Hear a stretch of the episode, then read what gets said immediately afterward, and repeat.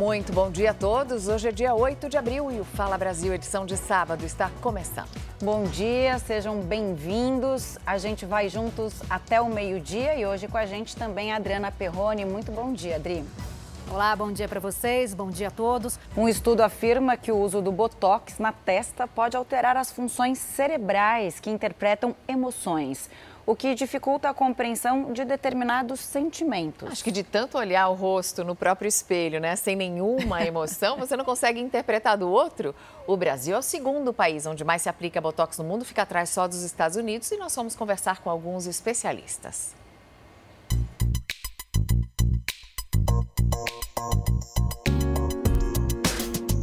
Essa picada nem todo mundo gosta, mas se é para melhorar a autoestima, Tá valendo!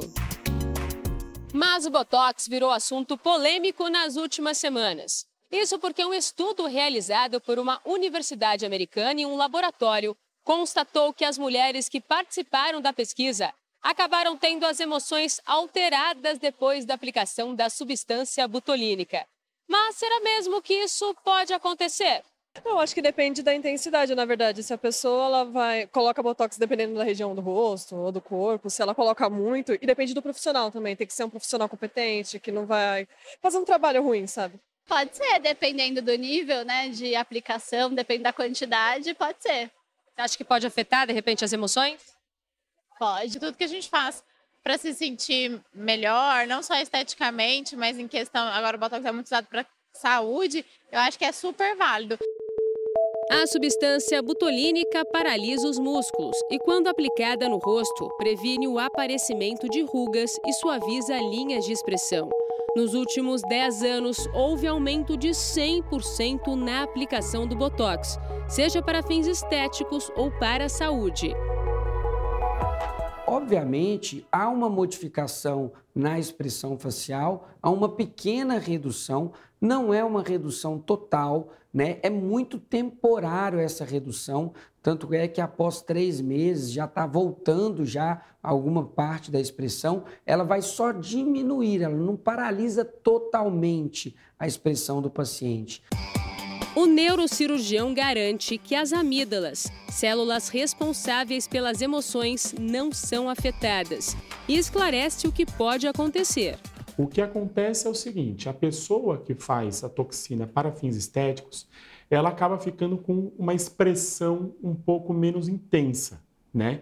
E isso pode gerar na outra pessoa uma falta, uma expectativa menor, uma falsa expectativa. Para ambos os médicos, é preciso ter mais embasamento científico para afirmar que a substância pode afetar as funções cerebrais. Por enquanto, esse estudo não convenceu. Eu tenho muito medo de é, levar como verdade apenas um estudo, né?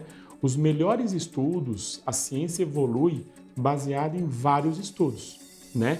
de outras universidades a fim de fazer uh, a melhor conclusão. Houve uma redução né, da atividade da amígdala né, durante esse estudo, como mostra, mas isso não quer dizer que haja um prejuízo na compreensão, no entendimento, até porque a gente tem várias outras formas.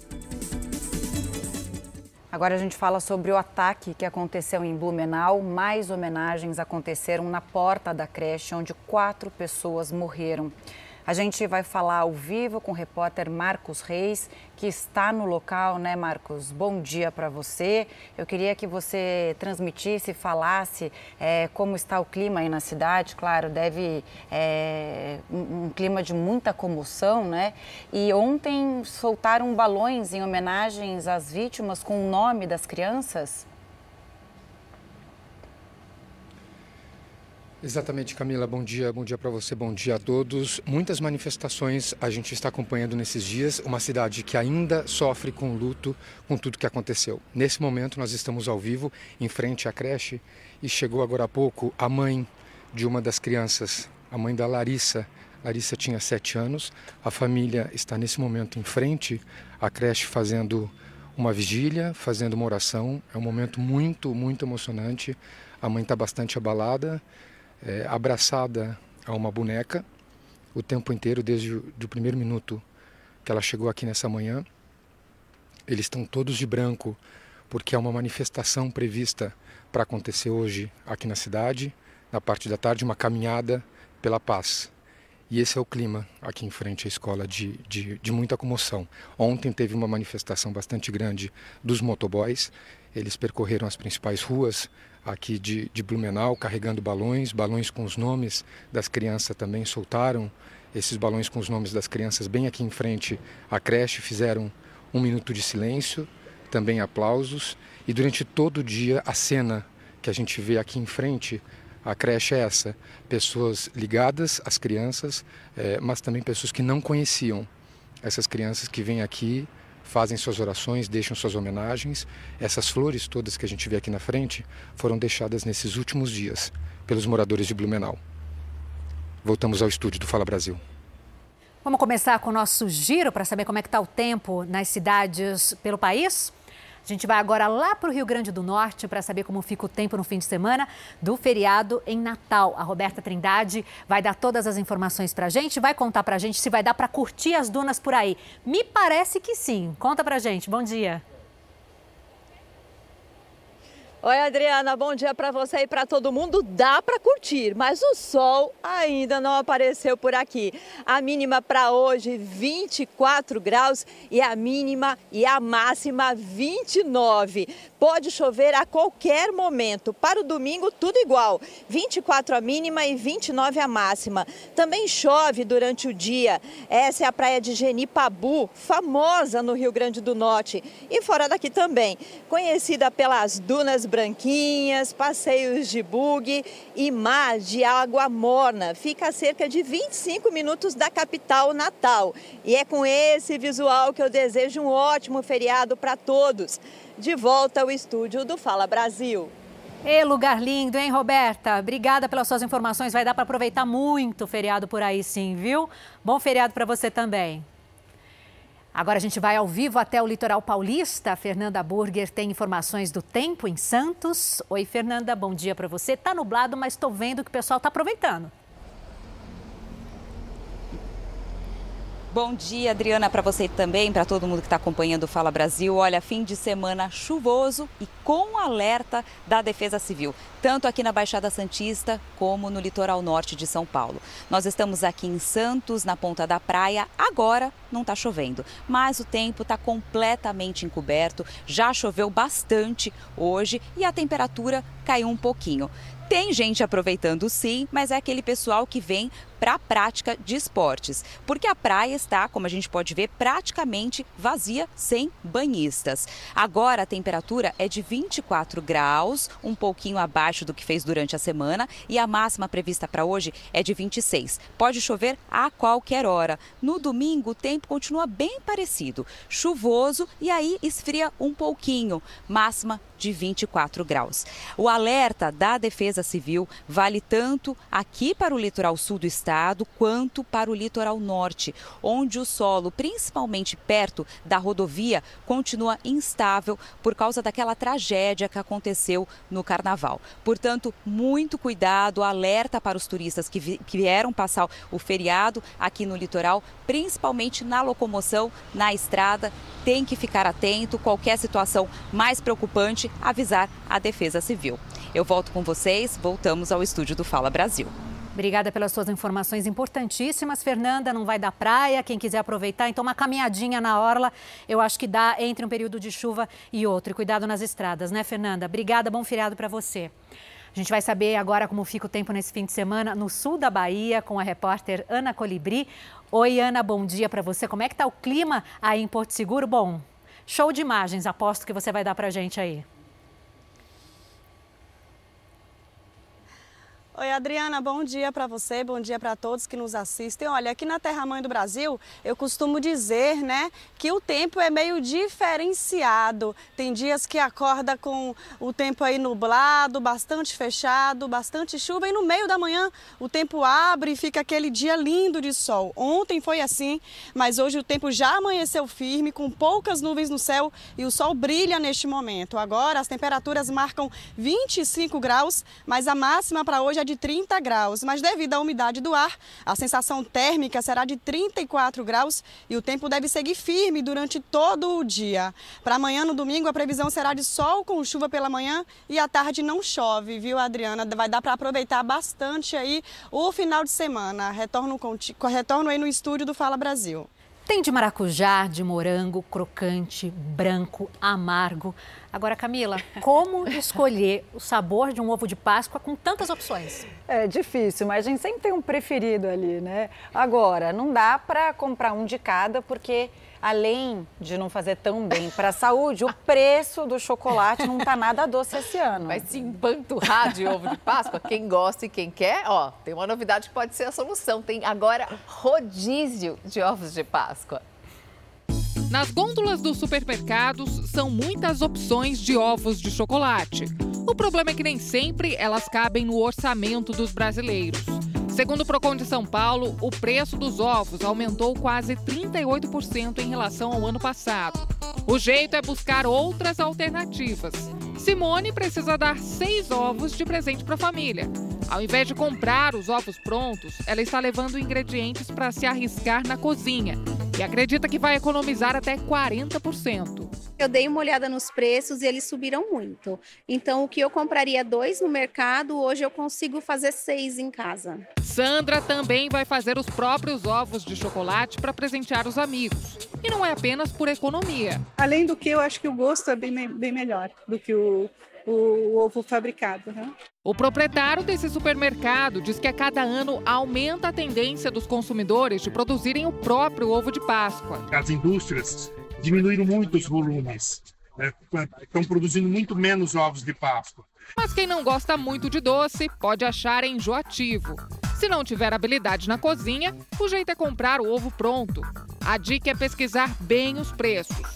Segundo o Procon de São Paulo, a diferença de valores entre os sites consultados pode chegar a 320% para o mesmo produto. Outra opção para quem quer economizar sem deixar de provar vários sabores de chocolate é um tanto inusitada. Um rodízio de ovo de Páscoa. Você já ouviu falar? Não, nunca ouvi. Novidade para mim. O rodízio funciona da seguinte forma: cada ovo desse tem em média 70 gramas e aqui tem 10 sabores diferentes de ovos. Cada cliente pode provar quantos quiser. E funciona como se fosse um rodízio de pizza mesmo. A Bianca trouxe aqui uma bandeja, né, com alguns sabores. O que, que você tem aí, Bianca? Olha, aqui eu tenho surpresa de uva, maracujá, limão e de banoffee. Eu quero de banoffee e surpresa de uva para começar. Vou experimentar já o que a Bianca colocou aqui na minha mesa, de banoffee. Hum. Muito gostoso, né? Acaba sendo mais barato mesmo em relação a comprar um ovo de chocolate no supermercado. E para quem gosta de doce, como eu, é uma perdição. Tem de maracujá, limão, creme de avelã, leite em pó. Cada cliente tem um sabor preferido. Gostei mais do de limão.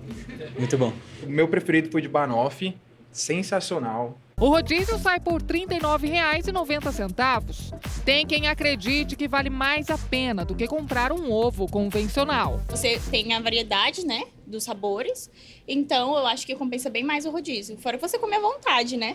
A ideia veio dessa empresária. Desde quando criou essa forma diferente de vender ovos de Páscoa, a doceria vive lotada. Muita gente pediu e um amigo meu me chamou e falou que a gente tinha que fazer esse rodízio de ovo de Páscoa e a gente inventou na quinta-feira. Na sexta-feira a gente conseguiu gravar tudo, divulgou e tá viralizando na internet. E você, o que prefere? Rodízio de ovos de Páscoa, fazer o próprio doce ou comprar um pronto?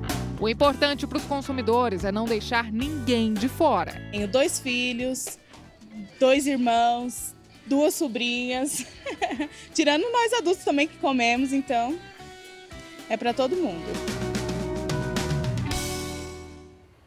Tudo muito lindo, dá água na boca, mas Camila e Mariana, eu prefiro os ovos de Páscoa tradicionais, com bombonzinho dentro. É, sem dúvida. Porque uma parte da experiência é abrir, né? Tirar da embalagem, abrir o laço, né? Escolher a Ver parte se tem que um você vai brinquedinho comer. dentro para as crianças, não é isso? Eu acho que é o seguinte, ovo de chocolate é uma coisa e sobremesa é outra. Não dá para colocar um banoffee num ovo de chocolate ou é, um tiramisu num ovo de chocolate, fica meio esquisito. Mas aqui é Brasil, né? A gente faz coxinha de estrogonofe, pastel de quibe. Isso tá é. valendo. Agora, tem uma dica, né? Para quem não liga de ganhar é, o ovo no momento do feriado, pode esperar passar e aí os ovos entram em promoção. Fica bem mais barato. É. Boa dica da Camila, hein?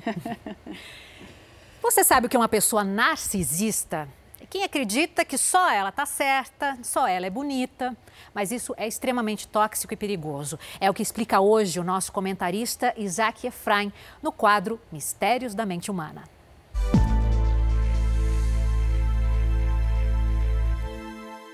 Hoje eu vou explicar para vocês o que é o transtorno de espectro narcisista. E para fazer isso, eu vou começar primeiro contando o mito do Narciso. O mito do Narciso vem lá da mitologia grega e ele era um rapaz lindo, belíssimo, admirado. Todo mundo se apaixonava por ele. E ele não dava a menor bola para ninguém, não estava nem aí. Aí então o Narciso estava passeando e de repente, sem saber, ele viu o reflexo dele mesmo no espelho. Ele se apaixonou, ele ficou encantado com a sua própria imagem. Só que na hora que ele descobriu que ele não ia poder ficar com a imagem dele, porque era a imagem dele, ele ficou tão triste, tão triste, que acabou virando uma flor, aquelas flores que ficam em volta dos lagos, ou morreu, como dizem outras histórias. No transtorno do espectro narcisista, o que você tem é uma pessoa que se sustenta, que se alimenta emocionalmente da própria imagem. Então, por exemplo, ela olha para você, mas ela não te enxerga. Ela enxerga o reflexo que você dá para ela dela. O elogio, nossa, Narciso, como você é bonito. Nossa, como você é bacana. Nesse transtorno, a pessoa se alimenta disso, ela precisa disso.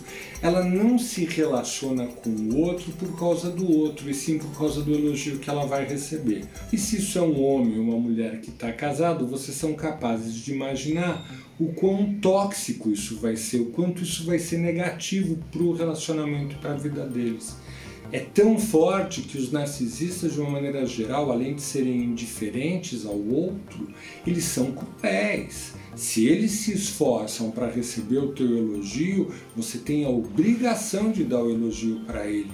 E ele alimenta uma mágoa, um ressentimento onde ele vai querer te machucar porque você não alimentou. São prisioneiros da vaidade, são prisioneiros da autoimagem, sofrem por causa disso.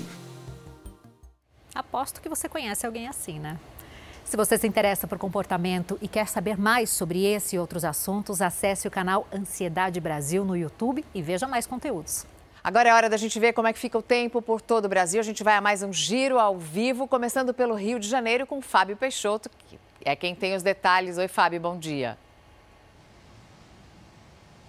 Olá, Mariana, muito bom dia para você, bom dia a todos que nos acompanham no Fala Brasil. Tempo diferente aqui no Rio de Janeiro do que o carioca está acostumado. Isso porque olha só como é que tá a praia aqui do Recreio, na zona oeste do Rio de Janeiro. Inclusive a ressaca foi tão grande durante essa semana e também esse final de semana que acabou derrubando aqui parte do pier que fica em frente a esse quiosque. A gente pode observar o mar revolto, realmente ninguém na praia, céu, inclusive a previsão é de céu encoberto durante todo o dia, não só hoje como também amanhã a mínima de 19 graus, a máxima de 26, ou seja, todo mundo dentro de casa protegido porque também tem pancada de chuva isolada durante o dia em partes da cidade do Rio de Janeiro, ou seja, pouca gente aqui na praia fazendo exercício físico, é bom para aproveitar, mas ao mesmo tempo o carioca prefere mesmo é praia assim como eu. E aí eu pergunto para vocês aí no estúdio, o que é que vocês preferem? um tempo assim, chuvoso, friozinho ou aquele sol que a gente conhece aqui do Rio de Janeiro. Nós voltamos ao estúdio do Fala Brasil. Ô Fábio, o tempo não tá tão feio assim porque tem todo esse visual maravilhoso atrás de você e tem onda, né? Agora eu não tô vendo surfista, então não tá boa, esse mar não tá bom para surfista? Não tá bom para surfista, inclusive porque as ondas estão quebrando muito antes, ou seja, não dá nem para você dropar, que é quando o surfista faz o movimento de surfar e curtir a onda até o final. Tanto que os surfistas não vieram para cá não.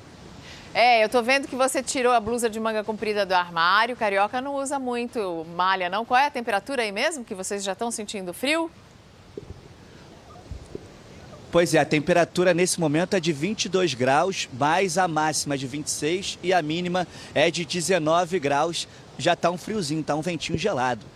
22 graus, o friozinho para o Carioca. Olha, ontem eu brinquei com as minhas amigas do Rio de Janeiro, que fez uma chuvinha em São Paulo fez essa mesma temperatura. Elas saíram de bota, de capa de chuva, de cachecol, guarda-chuva. Mas é isso, o Brasil é lindo, enorme e tem todos os tipos de previsão e de temperatura. Obrigada, Fábio, por essa cena que, mesmo não sendo a ideal para o Carioca, é linda da gente ver. Agora a gente vai para. Obrigada, Fábio. Agora a gente vai para Goiânia, porque tem previsão de chuva em Goiânia também neste fim de semana. Quem está em Goiânia é a Nayara Moura. Nayara, aí em Goiânia, calorzinho, né? Oi, Mariana, bom dia para você, bom dia a todos que nos acompanham. Agora começou a fazer um calorzinho, mas assim como o Rio, para a gente, qualquer tempinho fresco também é considerado frio, viu? Hoje Goiânia amanheceu um pouco chuvosa, com uma garoinha caindo. Nesse momento, os termômetros marcam 23, 23 graus. A mínima deve chegar a 19 e a máxima não passa dos 29 graus. A gente está aqui no Parque Vaca Brava, que é usado muito para prática de esporte e também lazer. Por conta do feriado, o parque não está tão cheio, mas quem veio aqui aproveitar esse dia bem bonito, com tempo ameno, fresquinho, pois é, pegou aí, né, esse tempinho melhor para poder fazer o exercício físico. Amanhã, domingo, o dia deve ficar bem parecido com hoje, viu? A mínima também é de 19 e a máxima de 30 graus e deve chover à tarde. Eu volto ao estúdio do Fala Brasil. Lindo parque em Goiânia também. Belas imagens. Obrigada, Nayara. E em Belo Horizonte, o dia vai ser de sol. Também tem chance de chuva para os estados todos da região sudeste, né? Maiara Folco, bom dia. Então, qual é a temperatura agora aí na capital mineira? Oi, Mariana, bom dia para você. Um excelente dia a todos que nos acompanham. Neste momento, 22 graus aqui em Belo Horizonte. O dia começou assim nublado, mas o sol já está dando as caras. E nós estamos aqui em frente ao viaduto Santa Teresa, esse viaduto que fica na região leste de Belo Horizonte. É uma construção histórica. Foi construído em 1929 e é a primeira travessia em desnível da história de Belo Horizonte. Olha só, de acordo com o Instituto Nacional de Meteorologia, meteorologia. Hoje tem previsão de chuva sim aqui para Belo Horizonte. A mínima registrada hoje foi de 18 graus e a máxima não deve passar dos 28. Para amanhã, o, a previsão é de tempo encoberto e também tem possibilidade de chuva fraca. Mínima de 18 e máxima de 25 graus. Voltamos ao estúdio do Fala Brasil. Lindo céu azul em Minas Gerais, céu azul, cidade. Ô Camila, não é interessante ver como as temperaturas, conforme as pessoas estão acostumadas, elas sofrem um pouco mais, né? 22, 23 graus é frio para quem está no Rio.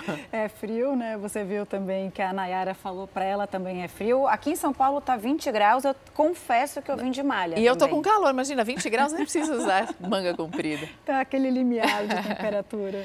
A gente vai te mostrar agora, falar agora sobre o drama de uma família no Distrito Federal. Porque eles venderam a casa onde moravam, mas agora eles têm que viver junto com os novos donos, não puderam fazer a mudança. Coisa estranha, né? Isso porque o filho tem um quarto adaptado e depende do tratamento de saúde em casa para viver.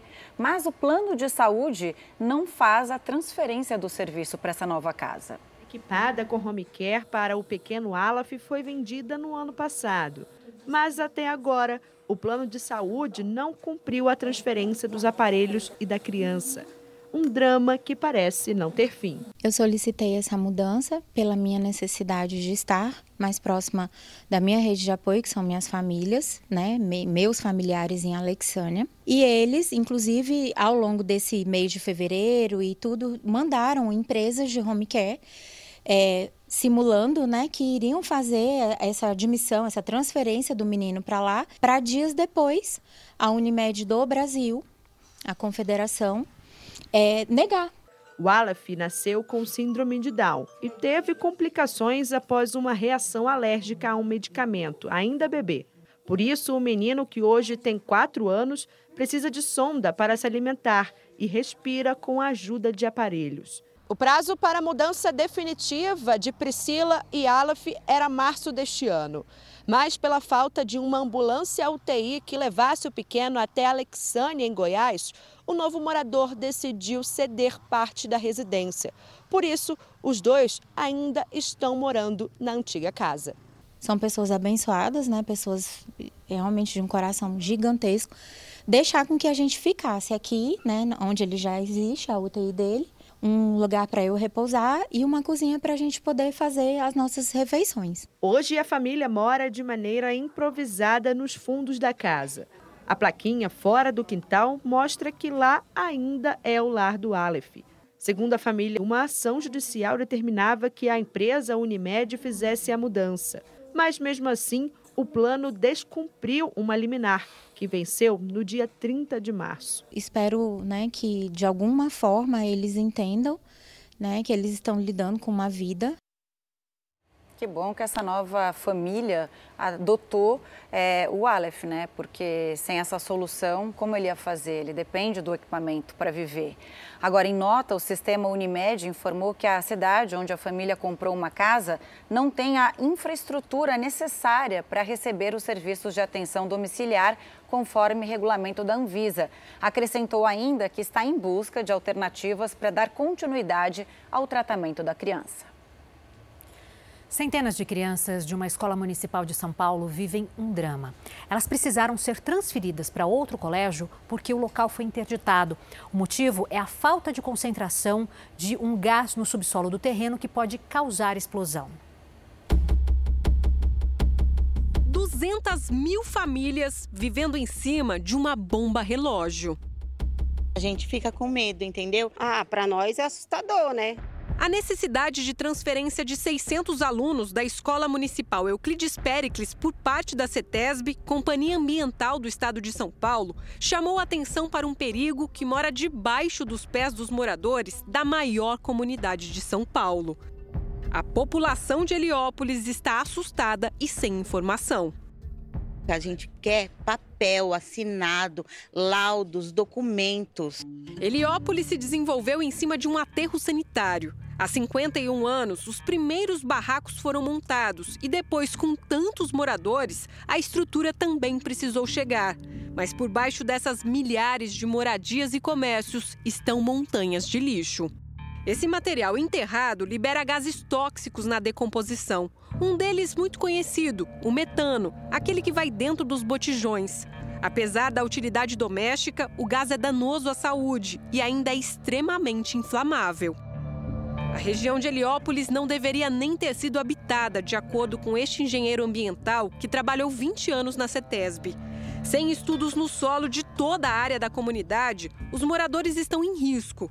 O metano, se ele se acumular próximo de um ou outro conjunto de residências ali, algum canto fechado, ele pode ser explosivo. Se não for feito um estudo detalhado, nós estamos realmente segurando uma bomba relógio. Lena mora há 30 anos na Coab. Quando entrou para o programa habitacional, não sabia que o solo da região era contaminado, assim como milhares de moradores.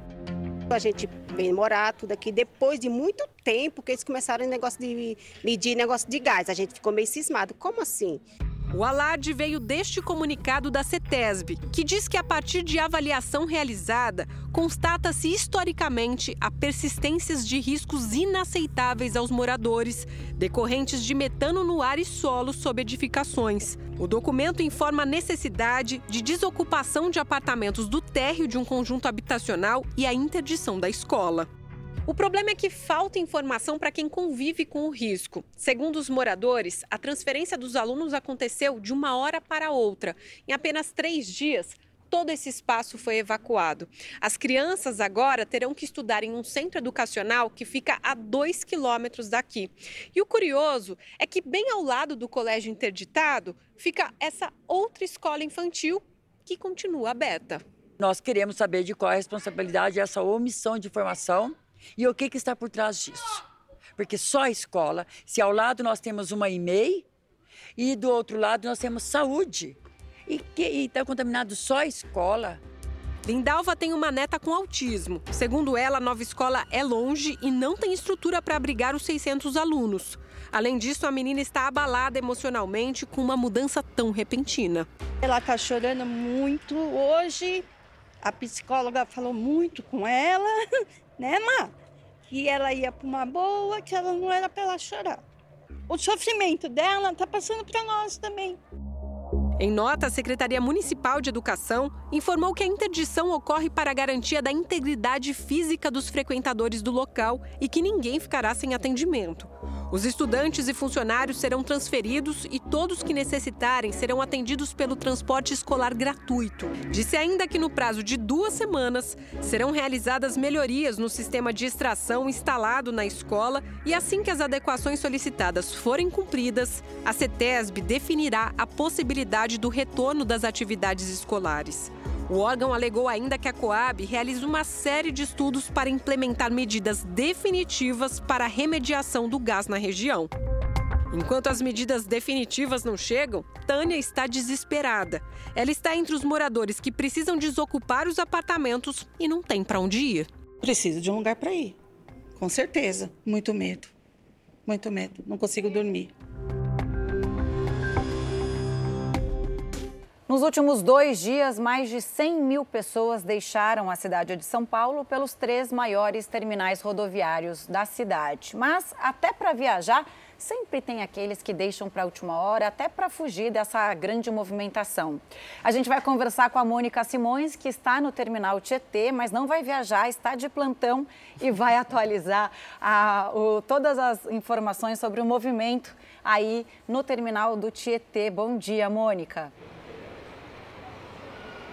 Oi, Camila, bom dia para você, bom dia para todo mundo. Pois é, estamos de plantão, mas a gente dá aquela aproveitadinha para ver o pessoal empolgado indo viajar. Como você disse, muitas pessoas já saíram aqui de São Paulo para diversos destinos, principalmente para Belo Horizonte, Rio de Janeiro, Curitiba porque são aí os principais. Floripa também entra nessa lista. Mas, como você disse, os atrasadinhos. A gente vê aqui uma fila, né, com as pessoas ainda comprando passagens para esses destinos que eu falei agora. Vale ressaltar que a empresa que administra os terminais rodoviários aqui de São Paulo, Camila, disse que disponibilizou aí, as empresas disponibilizaram mais de 650 ônibus extras. Então, muitas pessoas optaram aí pela viagem de ônibus para esse feriado de Páscoa. E até segunda-feira, dia 10, 2010, devem chegar e sair de São Paulo cerca de 500 mil pessoas. Vale a gente ressaltar, para quem vai viajar de ônibus, a importância dos ônibus credenciados. Nessas épocas do ano, principalmente em feriado, as, as rodoviárias, né, as estradas ficam cheias,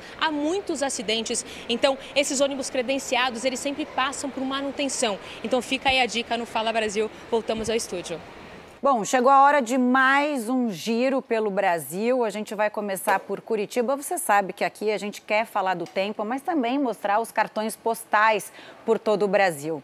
O curitibano já pode preparar o chocolate quente, porque o sábado vai ser de temperatura mais baixa. A gente conversa com o Rudinei Vieira. Rudinei, ótimo dia para você. Conta onde você está e como fica a temperatura por aí.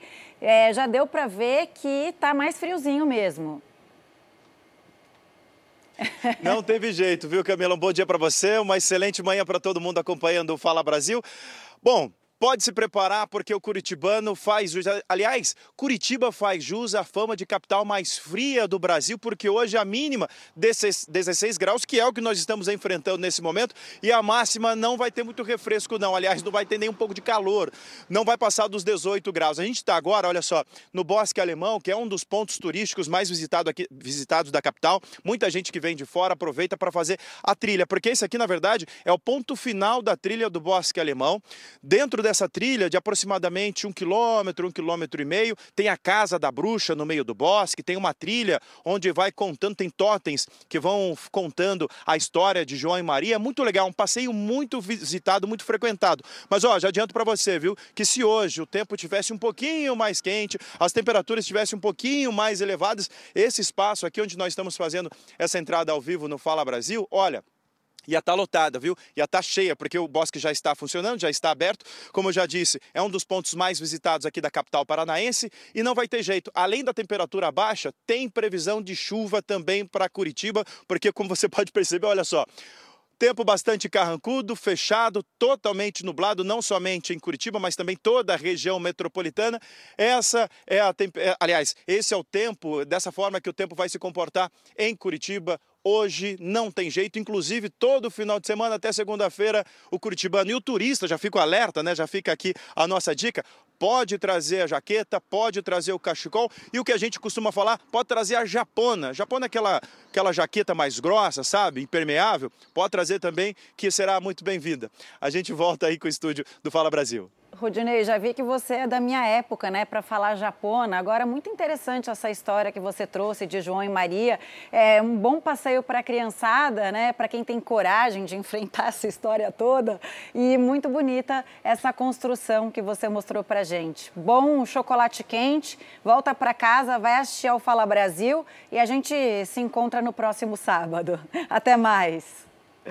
Bom, em Brasília, agora a gente vai, tem previsão de chuva nesse final de semana, né? Ariane Bittencourt, chuva não é tão comum aí em Brasília, então é, o que, que o, o brasiliense gosta de fazer em dias de chuva?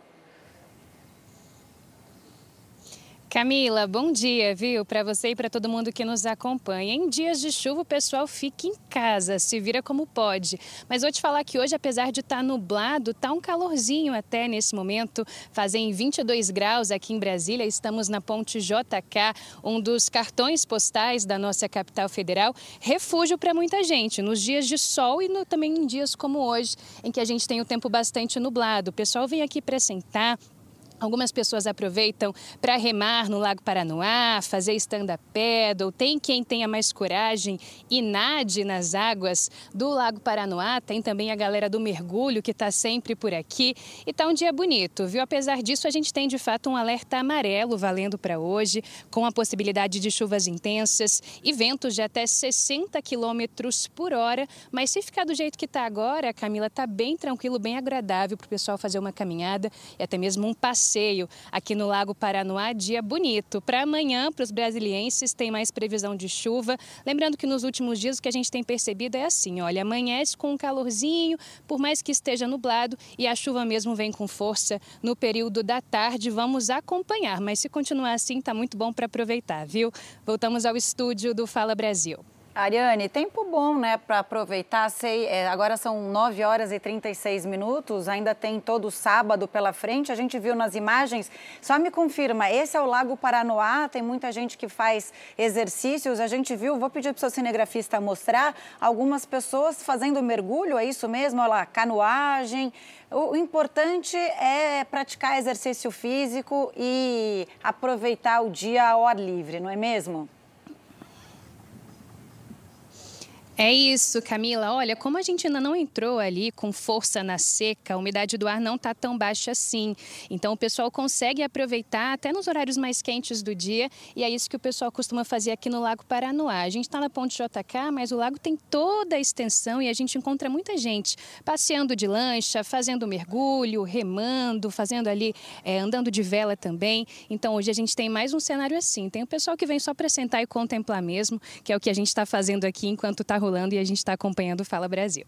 Aproveite, ótimo sábado para você e para sua equipe. E o Fala Brasil agora segue para a capital da Bahia. Matheus Borges vai conversar com a gente. Muito bom dia, ótimo sábado. Como está o tempo aí em Salvador? Deu praia, né? Oi Camila, muito bom dia. Bom dia para você acompanhando Fala Brasil. Olha, vai da praia. A gente sabe, baiano, mesmo com chuva, acaba indo para a praia. A previsão para esse sábado, inclusive, é de céu nublado. Amanhã a mesma coisa, só que ainda assim a gente está aqui no Farol da Barra, na Praia da Barra, e aí a gente encontra algumas pessoas aproveitando. Nesse momento o céu estava estava agora há pouco completamente azul, depois veio uma nebulosidade, essa nebulosidade que está agora acima aí do farol da Barra, exatamente a previsão para esse fim de semana nebulosidade a qualquer hora do dia, chuva também, que pode ser a qualquer hora do dia. A previsão é de 60% aí de possibilidade de chuva durante esse final de semana, é sábado e domingo também. A temperatura fica em torno dos 24 graus a mínima e 30 graus a máxima. Você está vendo que próximo ao farol tem alguns sombreiros Aí, mesmo com essa nebulosidade, algumas pessoas, claro, vêm aproveitar a praia aqui na capital baiana. Salvador está lotada de turistas, mas claro que é importante a gente reforçar o cuidado, viu? Cuidado ao mergulhar, cuidado ao entrar na praia, principalmente nessa região da Barra que tem muitas pedras. A correnteza, por conta do vento, vento que está chegando aí entre 19 e 20 quilômetros por hora, faz com que a correnteza fique mais forte ainda. Isso traz um risco maior. Então, turistas que vêm para a capital baiana não conhecem direito o mar, cuidado ao entrar aqui nessa praia maravilhosa, não somente nessa, mas em toda a costa aqui da nossa cidade, em toda a área litorânea daqui da capital baiana. Algumas pessoas, como eu estava falando, estavam já estão se preparando, aproveitando, na verdade, a praia, alguns surfistas ali no meio aqui da Praia da Barra, tentando pegar a melhor onda e claro, como como é possível, muita gente também dando aquela caminhada, fazendo aquele exercício e a criançada aproveitando. Não sei se Aristides Júnior consegue mostrar aqui nas nossas imagens na tela do Fala Brasil, a criançada ali brincando, aproveitando antes da chuva, tá? Porque, como eu falei, a previsão é de que pode chover a qualquer hora do dia, mas tomara que não chova, a gente torce para isso, para que o céu se abra aqui na capital baiana e fique aquele sol bonito, aquele calor intenso de Salvador, característico da nossa cidade e a criançada, claro, aproveitando. Tem que reforçar o cuidado ali também com a criançada para não deixar ir muito pro para o mar, né? Tem que abrir os olhos. Criança não pode arriscar, mas os pais estão ali caminhando, fazendo atividade nesse trecho de praia. Em todo o trecho aqui da Praia da Barra segue dessa forma, as pessoas aproveitando, tentando já aproveitar, claro, antes que a chuva venha. Como eu falei, a previsão é de chuva para Salvador a qualquer hora do dia. A gente teve uma semana super chuvosa, né? Então, inclusive, tem risco de deslizamento de terra por conta do acumulado de chuva durante essa semana. A gente, claro, torce para que nada disso aconteça e que o céu e o sol venham o quanto antes. Voltamos aos estúdios do Fala Brasil. Com certeza. Fico alerta então aí para quem mora em Costa, mas a gente teve um panorama muito completo deste sábado lá em Salvador. A gente viu pessoas pegando onda, crianças brincando, deu, olha, uma água na boca, porque realmente com esse cenário, nesse cartão postal que é o Farol da Barra, a gente gostou bastante e tenho certeza que você de casa também. E agora um alerta para quem compra comida fora de casa. Nem sempre o peso do alimento que você recebe corresponde ao que você está pagando. Você pode estar sendo enganado sem perceber. Um cliente de Roraima pediu um prato de comida de meio quilo por delivery. Quando a entrega chegou, ele desconfiou da quantidade e resolveu pesar o prato. Foi aí que descobriu que a encomenda estava com 165 gramas a menos. Em um post, ele contou que pediu o reembolso da diferença do peso e que o restaurante enviou um Pix de R$ 29,34. Fomos tirar a prova e nos três pedidos houve diferença no peso. O açaí anunciado por 500 gramas pesava 494.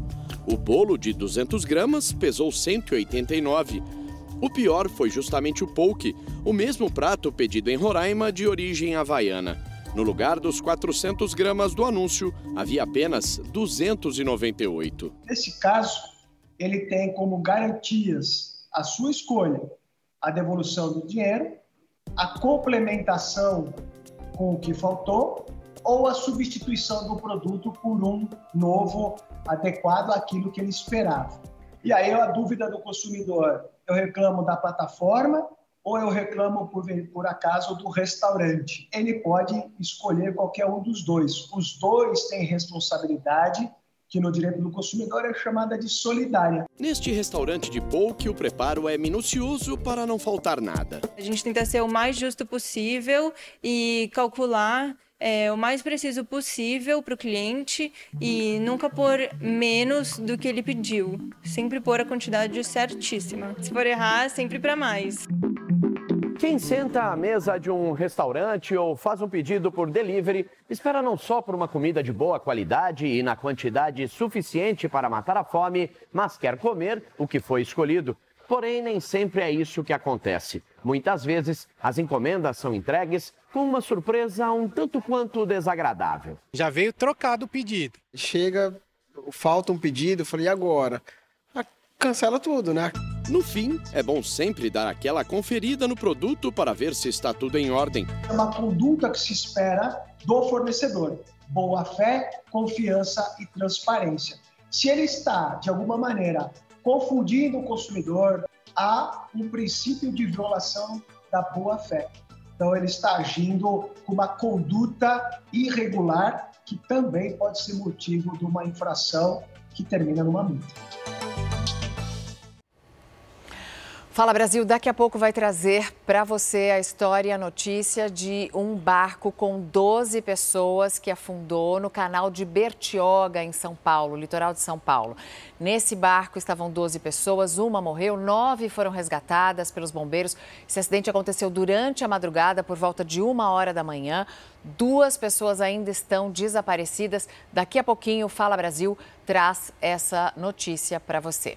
Agora a gente vai a Goiânia para atualizar a situação sobre duas brasileiras que são de Goiás e que estão presas na Alemanha. Nayara Moura, a gente volta com você porque a justiça na Alemanha quer alguns detalhes da investigação aqui no país. Quer imagens do trabalho da polícia para provar que a droga que foi apreendida nas malas não era mesmo dessas duas mulheres. Isso mesmo, Mariana. A Justiça da Alemanha pediu as imagens das bagagens nos aeroportos de Goiânia e de Guarulhos, por onde elas passaram, e também aquela imagem da troca de etiqueta das malas para decidir se vai soltá-las, além do inquérito completo brasileiro. Cátia Bahia e Jeane Paolini estão temporariamente numa penitenciária sob um esquema rígido. Segundo a advogada delas, elas estão em celas isoladas e dizem estar com bastante medo.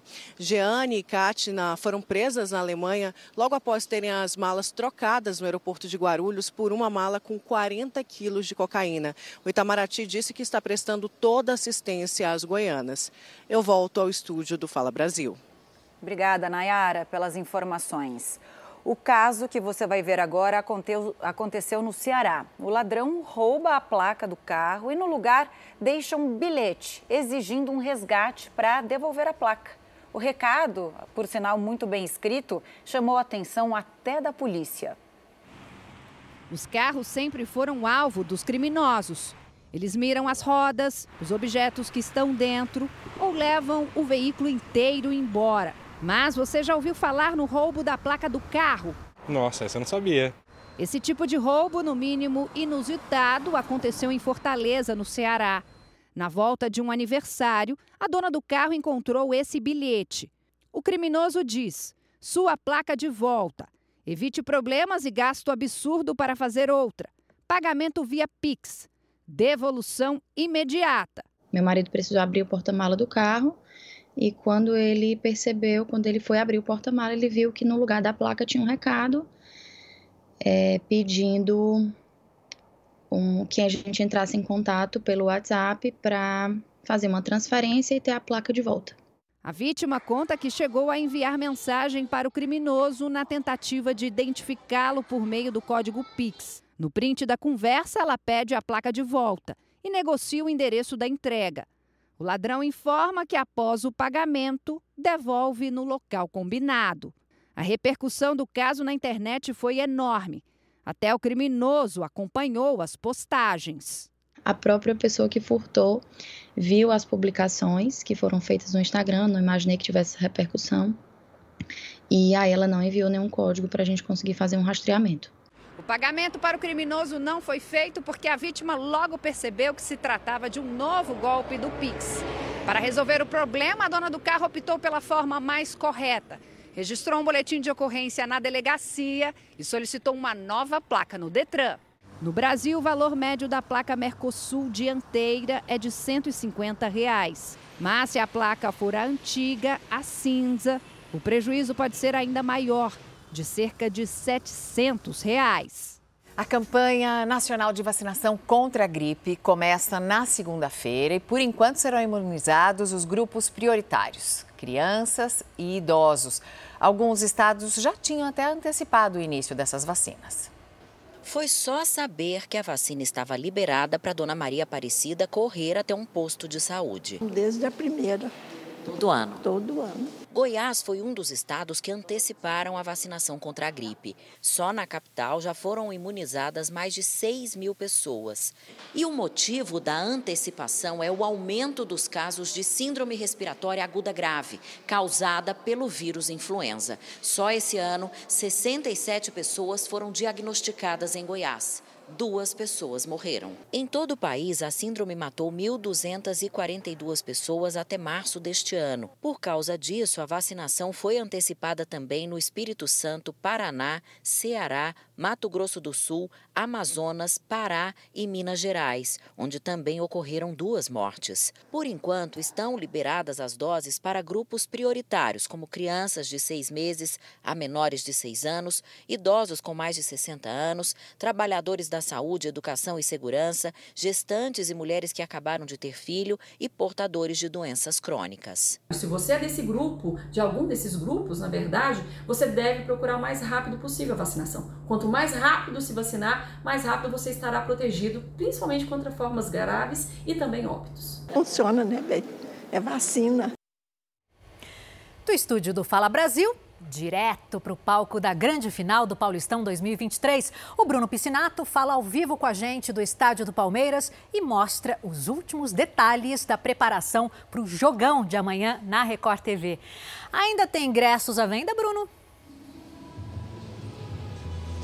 Oi, Adriana. Pois é, agora a gente está aqui diretamente né, do palco desse jogão da final. Ingresso está difícil, viu? Mais de 40 mil ingressos já foram vendidos. O Palmeiras fez a venda ali na internet e rapidamente se esgotou tudo. Os torcedores do Água Santa, o Água Santa também tem direito a alguns ingressos, uma carga pequena, também já retiraram esses ingressos. Então, quem comprou, comprou. Quem não comprou agora não vai ter como. São mais de 40 mil lugares que a gente tem aqui. O recorde, se a gente colocar, mostrar aqui, olha só, arquibancada, o recorde de público foi num jogo é, na Copa do Brasil em 2014, mais de 41 mil torcedores. Existe expectativa, então, de ter um novo recorde amanhã nesse jogão. Então, a partir de três e meia da tarde, a bola vai rolar ali no centro do gramado às quatro da tarde. Mas três e meia, toda a equipe de esportes da Record TV vai estar por aqui. A gente, né, os repórteres aqui no gramado, ao lado dos técnicos, bem aqui pertinho no banco de reservas. Olha só, aqui é onde os jogadores sentam, né? Os reservas, né? Os treinadores também. Esse é o lado onde vai ficar o Abel Ferreira, o técnico português que vai em busca de mais um título. Ele que é o Papa Títulos é, aqui aqui no Palmeiras. Um detalhe: nessa transmissão exclusiva em TV aberta para todo o Brasil, a nossa equipe, o narrador Kleber Machado, vai estar tá com o Dodô, com o Renato Marcília, lá em cima, nas cabines de imprensa, aqui diretamente do estádio, para levar toda aquela emoção né, que a gente sente quando está aqui dentro. Então, todos os detalhes da final, como eu disse, a partir de três e meia da tarde. Olha, esse estádio é muito importante para o Palmeiras. A gente disse que o Palmeiras estava invicto, né? Perdeu essa invencibilidade quando foi derrotado para o Água Santa na primeira partida é, da final do Paulistão por 2 a 1 Mas aqui no Allianz Parque, o estádio do Palmeiras, é, o time não perdeu ainda. Esse som que você escuta ao fundo é porque está sendo tudo testado hoje, né? Testado o sistema de som. Mas como eu dizia, aqui o Palmeiras não perdeu esse ano e no ano passado também é, não perdeu apenas duas vezes. Então esse é um trunfo do Palmeiras. Uma, um detalhe, a grama está sendo pintada aqui os últimos detalhes. Esse é um trunfo palmeirense também. Aqui é um gramado sintético, viu, Mariana? Aqui é difícil jogar e esse é um trunfo palmeirense para tentar reverter essa situação na finalíssima de amanhã. A grama sintética deixa a bola rolando mais rapidamente. Agora, é o seguinte, acabaram os ingressos e é por isso que quem não consegue estar tá aí junto com você, onde você está, assiste aqui pela tela da Record a partir da grande final do Paulistão. Mas, Bruno, você falou 40 mil ingressos, tem uma parte, pelo menos, que eles separam para a torcida do Água Santa, né? Não, não é torcida única.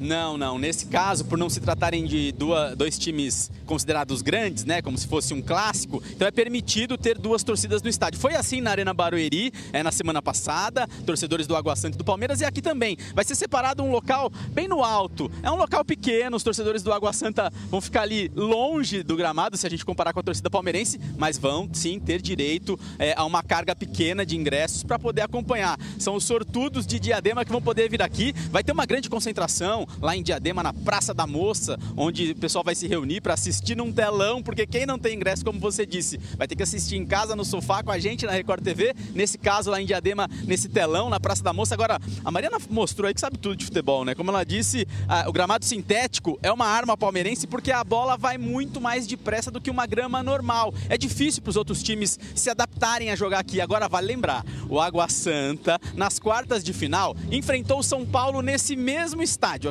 no Allianz Parque e conseguiu segurar o tricolor paulista, levou o jogo para os pênaltis e se classificou para a semifinal aqui dentro. Então, se o Palmeiras tem toda essa vantagem de jogar em casa, de conhecer o estádio, o Água Santa podemos dizer que gosta também do Allianz Parque. Então, tem muitos ingredientes para essa final, esse jogão. A partir das três e meia da tarde começa a nossa transmissão com o Kleber Machado, com o Roberto Tomé, meu companheiro aqui no gramado. Todos os detalhes para a bola rolar às quatro da tarde. Bruno, é importante a gente destacar que nós vamos também acompanhar de perto a torcida do Alga Santa lá em Diadema, na Grande São Paulo, né? Vou te segurar mais um pouquinho para você contar pra gente. Apesar de o jogo é amanhã, mas a gente sabe que o entorno aí do Allianz Parque é todo palmeirense. O que, que você sentiu na chegada aí, pro, aí ao estádio? Como é que tá o clima? O pessoal que vende camisa aí do lado de fora, tem vários bares também que são é, que tem donos palmeirenses. Conta como é que tá o clima por aí já hoje. Vamos lá, vamos lá, Adriana. Para quem não conhece muito São Paulo, aqui o ao redor né, do estádio do Palmeiras é praticamente verde e branco. Tanto que a rua, a rua que tinha o nome de Turiaçu, é tradicional, rua paulistana, agora ela tem o um nome, foi mudado o nome, é Rua Palestra Itália, em homenagem ao Palmeiras. Então o clima lá de fora já é de final. Tem muita gente vendendo camisetas, como você disse, é, tem muitos torcedores andando por ali, já em clima de final. Hoje aqui no estádio ainda tem aqueles torcedores que conseguem fazer a visita, visita agendada para conhecer o o estádio do Palmeiras. Então, assim, movimentação, já aquele clima de final, os bares, as ruas aqui ao redor, todas é, verde e branco, os muros verde e branco, muito torcedor já no clima. O torcedor palmeirense queria que a final já fosse hoje. Eles estão ansiosos para tentar, como eu disse, reverter. Vale a pena lembrar, o Palmeiras tem a vantagem de jogar em casa, mas perdeu o primeiro jogo da final, vai precisar vencer, pelo menos por um gol de diferença para levar a partida para os pênaltis, ou de dois ou mais gols de diferença para erguer o caneco. Vale Vale a pena a gente lembrar, no ano passado, a Record TV também transmitiu nesse mesmo estádio, aqui no Allianz, Palmeiras e São Paulo. Foi a grande final. O Palmeiras também tinha desvantagem, tinha perdido o primeiro jogo por 3 a 1 e conseguiu reverter em seu estádio. E é nisso que o torcedor palmeirense se apega. Eles estão todos ansiosos e esperançosos. Acreditam que o título pode estar sim, que o Palmeiras seria o bicampeonato, mas vale lembrar, o Água Santa já aprontou com muita gente, então essa final promete muito, viu meninas? E a quinta temporada do reality musical Canta Comigo estreia amanhã às seis da tarde aqui na tela da Record TV. Para chegar ao palco do programa, os 80 aspirantes à estrela da música passaram por uma peneira com mais de 3 mil inscritos. Pois é, e o prêmio para o vencedor é de 300 mil reais, além, claro, da chance de ficar muito famoso. Um palco central num estúdio gigantesco, rodeado por telões coloridos. Não bastasse a estrutura que impressiona, câmeras de todos os ângulos, bem de frente de quem se apresenta, um desafio daqueles. E o nervosismo é inevitável. É uma realização de um sonho, né, estar tá aqui hoje. E o frio da barriga tá tomando conta e o nervosismo também. Mesmo já vestidos como estrelas e com a música afinada e na ponta da língua. Mil noites de amor com você, na praia, no barco, no farol apagado. Daiane de Diadema, BC Paulista, já tinha desistido da música, mas agora pretende voltar em grande estilo depois de passar por uma peneira de muitas audições, entre mais de 3 mil candidatos. Para mim, não é só um desafio, é um recomeço, entendeu? É uma essência que ficou escondida lá atrás, sonhos, e agora eu tô colocando para fora, me dando essa oportunidade, né? de recomeçar. Antes de entrar no palco, o preparador corporal tenta diminuir a ansiedade dos candidatos. Eu fico mais relaxado, ajuda bastante. Porque se eu não fizer esse exercício, eu chego lá todo tempo. E a voz vem com vários estilos de muitas regiões do Brasil. E assim quando eu te abraço, me aperte em teus braços por um minuto. Mas e a vida?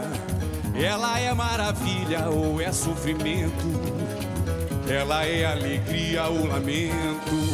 A quinta temporada do Canta Comigo será comandada pelo apresentador Rodrigo Faro, que está à frente do programa desde 2020.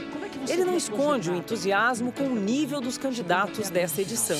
É, o nível é incrível, né? Porque para chegar naquele palco, com certeza o candidato já pode se sentir um grande vencedor. A gente tem muitas histórias de vida, a gente tem senhorinhas cantando, a gente tem gesseiro cantando, a gente tem recepcionista, a gente tem é, frentista. Sem nunca ter feito aulas de música, esse gesseiro vai apostar alto no estilo musical desafiador, como um tenor.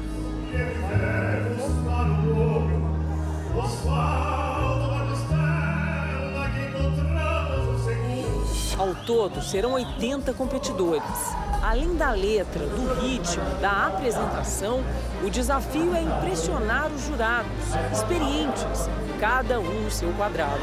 Um dos momentos mais esperados do programa desde a primeira temporada é quando todos os jurados se levantam e cantam a música. Por isso, canta comigo.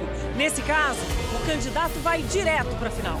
Sempre é um nível altíssimo. A gente se surpreende em cada edição, a cada temporada, a cada apresentação dos candidatos e candidatas, a gente se surpreende.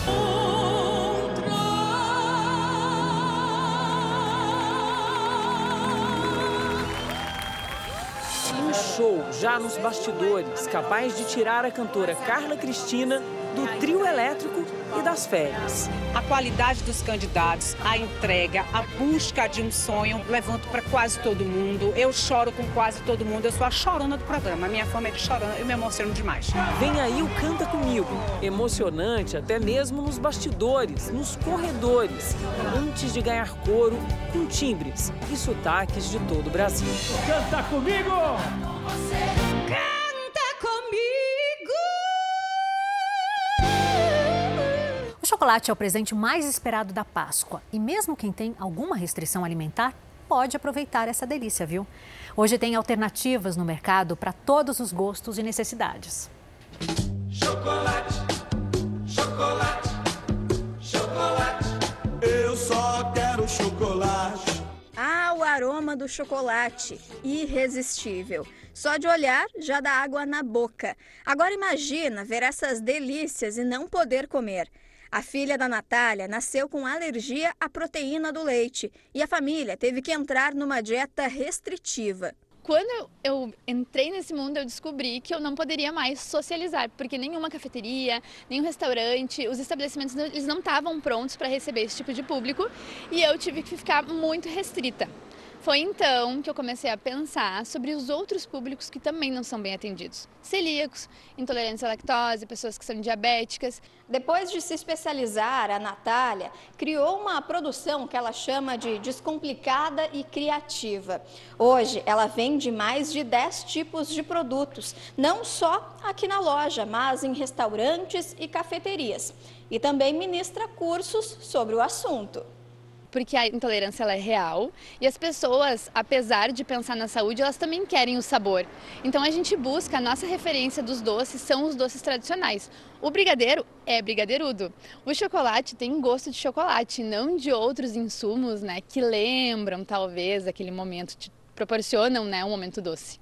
A Cristiane não abre mão de consumir doces e depois que encontrou uma forma de não prejudicar a saúde, virou cliente. A gente acha que o doce, ah, por não ter açúcar, ele vai ter um gosto diferente ou rançoso. E não, né? Os doces aqui são maravilhosos. É, é chocolate normal. Durante a Páscoa é difícil fugir do chocolate. São ovos, bombons e sobremesas. Mas o alimento em si não é um vilão para a saúde. Pode até fazer bem. Quanto mais amargo, mais massa de cacau ele tem, porque a propriedade benéfica se encontra no cacau. O cacau ele tem flavonoides, ele, ele tem alguns compostos que são anti-inflamatórios, antioxidantes. Então, quanto mais amargo for o chocolate, mais benefícios a gente vai encontrar. Produtos com mais cacau, sem adição de açúcar, sem lactose ou glúten fazem parte do cardápio de quem tem alguma restrição alimentar. Mas cada vez mais o público em geral tem buscado uma alimentação mais saudável. A indicação do Ministério da Saúde é consumir apenas 30 gramas de chocolate por dia. Mas nessa época do ano é bem difícil, né? Por isso, o importante é tentar maneirar na quantidade. Cuidar uh, o consumo para que ele não seja, não seja exagerado, cortar ele em pedacinhos pequenos, né, quebrar o ovo e ir consumindo aos poucos. Mas aproveitem muito a Páscoa, né, é um momento que a gente pode saborear um, um alimento que nos, nos promove tanto prazer. Uh, então é possível sim consumir esse alimento desde que a gente saiba uh, tanto analisar a quantidade como a qualidade. Então, bom senso, equilíbrio e moderação, como com qualquer outro alimento. Eu só quero chocolate. É isso, né? Todo mundo só quer chocolate. É difícil você maneirar nessa época do ano. Vamos falar mais sobre a Páscoa, domingo de Páscoa, porque a gente vai dar uma passadinha no Mercado Central de Belo Horizonte e ver como está a movimentação por lá com a Maiara Foco, que já veio aqui ao Fala Brasil. Agora eu te dou o meu bom dia, Maiara. O pessoal deixou para a última hora para comprar os ingredientes para o almoço do domingo. O que, que, que, que as pessoas estão levando mais por aí, hein? Oi Camila, bom dia para você. Olha só, ainda bem, aliás, que pena que televisão ainda não tem cheiro, porque o cheiro aqui do Mercado Central de Belo Horizonte é muito especial. Eu tenho certeza que vocês adorariam sentir o que eu estou sentindo agora. Olha só, movimentação intensa. Nós estamos aqui no Mercado Central de Belo Horizonte, que é um ponto turístico da cidade e também um ponto de compras, porque aqui são mais de 400 lojas e tem produto de tudo quanto é tipo. Tem comida, artesanato, tem fruta, legume, verdura e a gente está, olha, em frente a um uma banca que vende exatamente o produto que é mais consumido agora na Páscoa, que é o bacalhau, o queridinho dessa época do ano. E tem de tudo quanto é preço. Olha só, tem de R$ 69,90, R$ 79,90, R$ 169 e esse aqui, que é o lombo do bacalhau, mais caro, mais desejado, 269 reais o quilo. E aqui, ó, para quem vai fazer um camarão, um arroz com camarão, tem esse daqui também, que é um camarão seco. Você, ele estava até me explicando, eu nunca tinha visto, aliás, esse camarão seco você pode fazer ali uma receitinha com arroz que vai ficar muito bom em casa na hora ali do almoço com a família. Mas é isso, aqui no Mercado Central, muita gente, olha só, os corredores estão cheios e tem até uma pesquisa da CDL, que é a Câmara de Dirigentes Logistas, que diz que em média, cada pessoa que consome, que vai fazer compras nesta época do ano aqui em Belo Horizonte, deve gastar mais ou menos uns 100 reais, isso de ovo de Páscoa. Agora você imagina quanto que gasta aqui no Mercado Central, porque para todo lugar que a gente olha, dá vontade de comprar alguma coisa, dá vontade de levar alguma coisa para casa, que é uma variedade enorme de comida, é uma tradição do Belo Horizontino, do mineiro, vir aqui no Mercado Central para fazer essa compra. Edmar, vou pedir para você mostrar, olha só, volta aqui para trás para a gente mostrar para o pessoal que está em casa. Tem degustação de queijo, olha só, coisa de mineiro, porque mineiro gosta demais de queijo, então estava passando por aqui, viu o queijo e é claro que a gente vai fazer essa vontade em vocês, porque queijo de Minas Gerais não é, né, para qualquer um, ó. Hum, aceitam? Aceito muito. Eu vi ali, ó, tá, tá vazando ali canastra, queijo da canastra. É muito gostoso, muito bom. Também dá para servir de aperitivo para esse almoço do domingo de Páscoa. Agora, falando dos preços, né, Mayara? Você mostrou o bacalhau, a diferença entre o lombo e um outro, um outro bacalhau ali, algum, era de 100 reais. Então, quer dizer, se você compra o mais barato, de repente dá para você economizar 100 reais e aí comprar um ovo de Páscoa de presente gente, o queijinho também é muito bom, né? E isso de deixar para a última hora também é relativo, né? Às vezes as pessoas não têm tempo ou gostam de comprar é, os produtos mais fresquinhos. Agora, só a preocupação é o seguinte, que bacalhau para ficar bom tem que dessalgar. E aí se compra muito, muito em cima da hora, não dá tempo e aí fica aquele bacalhau salgado. Já aconteceu comigo isso, viu? Exatamente, Camila. Vamos voltar lá para a gente mostrar o bacalhau? Esse é o problema, né? Porque eu conversei com algumas pessoas justamente questionando essa questão de deixar para a última hora. Só que o que eu ouvi de resposta foi: olha, é, a gente prefere um produto mais fresco, mas como você disse, o problema do bacalhau é justamente esse. Se você deixar para a última hora, você acaba fazendo uma receita, não dá tempo de, de salgar e ele fica mais salgado. Aqui, nessa outra banca, olha só, esse, esse pedaço aqui, na verdade, é um tipo de bacalhau pelo que eu entendi, zarbo bacalhau R$ 99,80 o quilo. Aqui R$ 74,80, esse está salgado.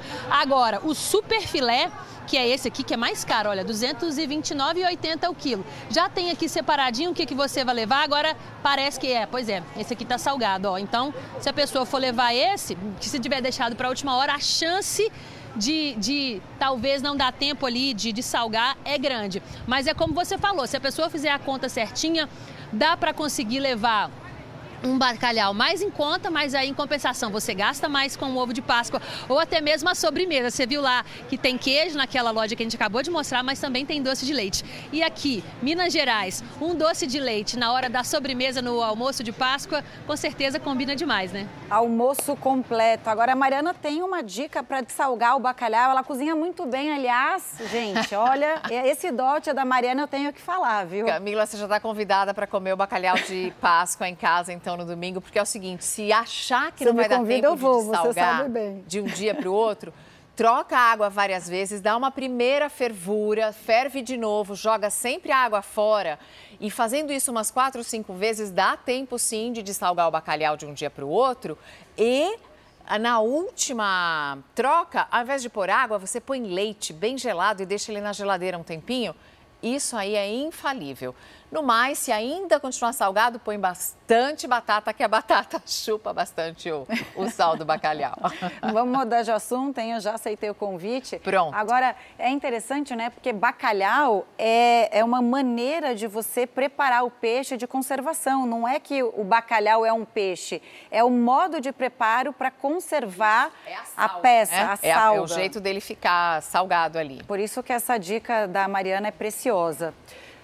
Bom, e os preços das frutas em Belém, no Pará, dispararam muito acima da inflação no primeiro trimestre do ano. A gente vai falar com o Felipe Nobre, que está ao vivo também no mercado, né?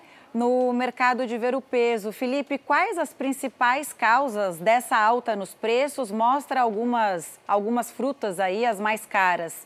Bom dia para você. As variações climáticas têm forte influência nesses valores. Bom dia, Camila, a todos que nos assistem no Fala Brasil.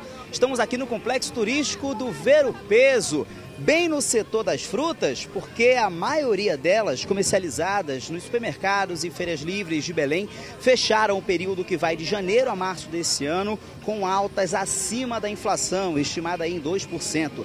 Dados do Diese Pará mostram que o quilo da tangerina, por exemplo, teve um aumento de cerca de 27%, seguido da unidade do abacaxi, que teve uma alta de quase 13%. Somente em março de 2023, em relação a fevereiro, o quilo do maracujá teve um crescimento aproximado de 15%. De R$ 9,12 passou a custar em média R$ 10,48. A manga rosa, que é quase um patrimônio aqui do nosso estado, também registrou crescimento aproximado aí é, em torno de 15%. Custava normalmente é, em torno de 8,50 e agora chegou a R$ 9,10 o quilo. No entanto, algumas frutas estiveram baixas, como é o caso do limão, que recuou quase 26% nos estabelecimentos. O abacate diminuiu cerca de 10% e a acerola apresentou queda de 5,54% no valor final. O resultado não é exclusivo do período e o Diese já tinha identificado que nos últimos 12 meses esses produtos tiveram reajustes maiores que a inflação em 5%. Aproveitando que a gente está aqui na feira, né, no Ver o Peso, vou deixar encomendado, viu, Camila, para você e para as meninas, um cacho de pupunha. Olha, isso daqui com um cafezinho de manhã cedo e também à tarde é uma delícia de dar água na boca. Voltamos aos estúdios do Fala Brasil. Felipe, é cupunha o nome da fruta? Exatamente, Camila. Pupunha é uma fruta bem peculiar, bem tradicional aqui da nossa região amazônica. É possível comprar o cacho ou de repente o quilo, que aqui nessa barraca está custando 7 reais. Ô, Felipe. Numa e... outra oportunidade eu explico como é que ela é preparada. Ô, Felipe, aqui em São Paulo, por exemplo, pupunha é a, a parte de dentro da árvore que a gente come como se fosse o palmito. É essa árvore que dá esse fruto? Uma palmeira? Acredito que não, viu, Camila? Ah, tá. Porque aqui a pupunha é encontrada na pupunheira. É uma árvore também bem comum de ser encontrada aqui na região amazônica, principalmente ali pelo arquipélago do Marajó, na nossa capital paraense. E como é que ela é preparada para você que de repente vem em Belém e vai voltar para São Paulo ou qualquer outro lugar do país? Você compra o cacho, você corta ele bem no meio aqui. O que, que você faz? Você coloca na panela de pressão com um pouco de sal e também um pouquinho de óleo. Vamos botar aí uma colher de chá de óleo de soja e deixa até pegar pressão por cerca de 40 minutos. Depois, quando você desligar a pressão, esperar aí uns 10 minutos esfriar, claro, você simplesmente levanta o cacho. E essas frutinhas aqui vão cair na panela. E aí você come isso descascando, claro, tirando a casca e depois comendo o fruto da pupunha com café. Eu sei que parece um pouco estranho, mas se vocês provarem, tenho certeza que vão ah, ah, perdemos o contato com ele, mas muito interessante essa dica. É, só precisamos da cupunha aqui para fazer, né? Mas, Cozida com água e sal, já, já aprendemos. Já aprendi a receita, Camila. Você já até anotou. Já estou querendo saber que gosto tem. Obrigada, Felipe. O sarcófago do faraó Ramsés II está em exposição em Paris. Essa é a segunda vez na história que o sarcófago de quase 3 mil anos é exibido na França. O evento também conta com mais de 180 itens originais, como estátuas, máscaras e joias. Alguns objetos saíram do Egito pela primeira vez. Segundo a organização, mais de 145 mil ingressos já foram vendidos. Ramsés II também foi chamado de Rei do Sol. Foi um dos mais poderosos faraós da história do Egito Antigo e que reinou por mais tempo 66 anos. A gente segue girando então o tempo pelo Brasil. Vamos saber como fica o tempo aqui em São Paulo. O repórter Henrique Oliveira conta pra gente os detalhes da previsão para esse fim de semana. Oi, Henrique, bom dia. Tá na Paulista. Pois é, Adriana, bom dia para você, para as meninas aí no estúdio e para você de casa também. O sábado vai ser assim, ó, de tempo fechado, com possibilidade sim de chuva.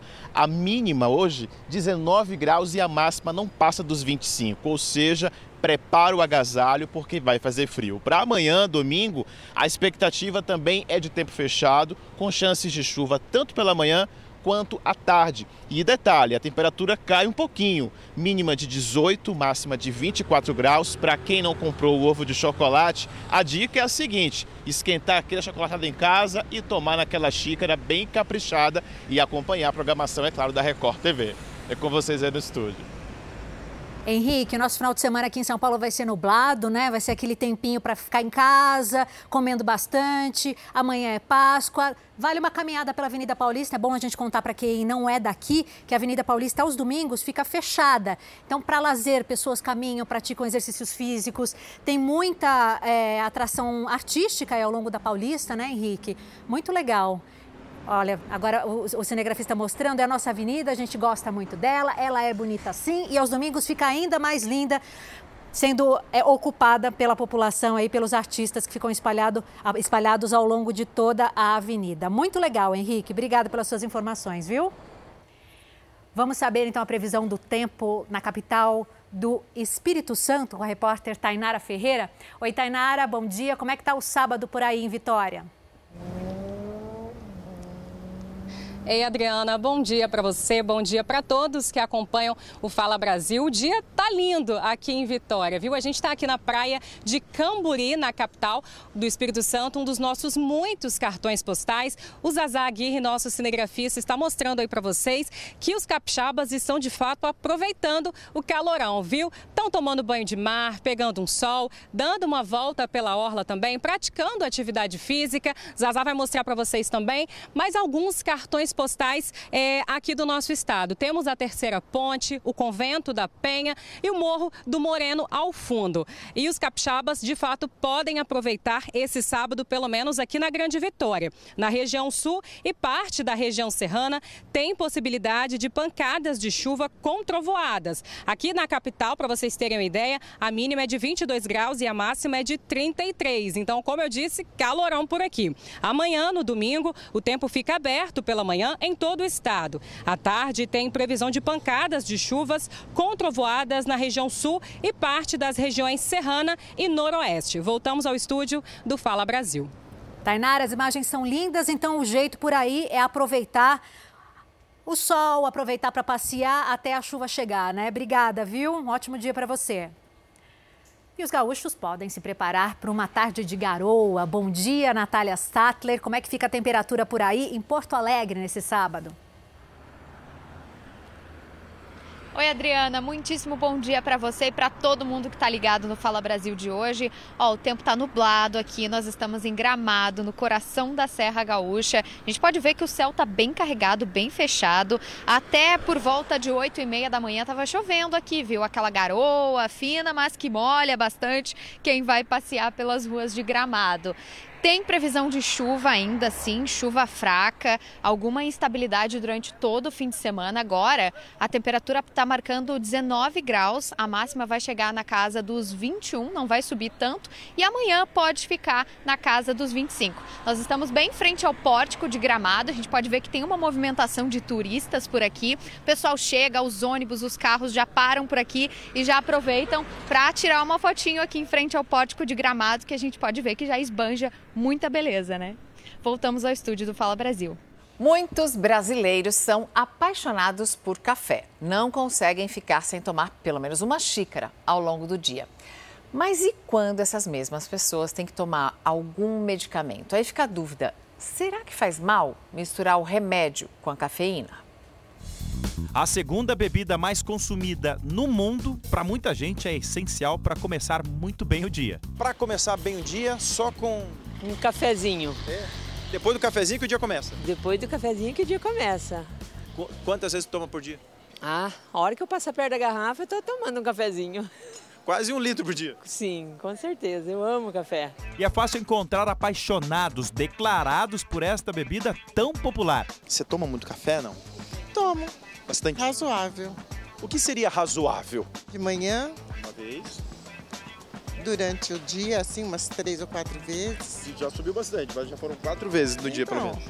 É isso aí. No entanto, o café pode ser um herói ou vilão. Pelo menos é o que alertam os médicos se a bebida for associada ao uso de medicamentos, por exemplo. Consumir qualquer bebida com cafeína, seja o café, chá, refrigerante ou energéticos, pode alterar o efeito do remédio. Pode-se, por exemplo, impedir o seu efeito ou até potencializá-lo.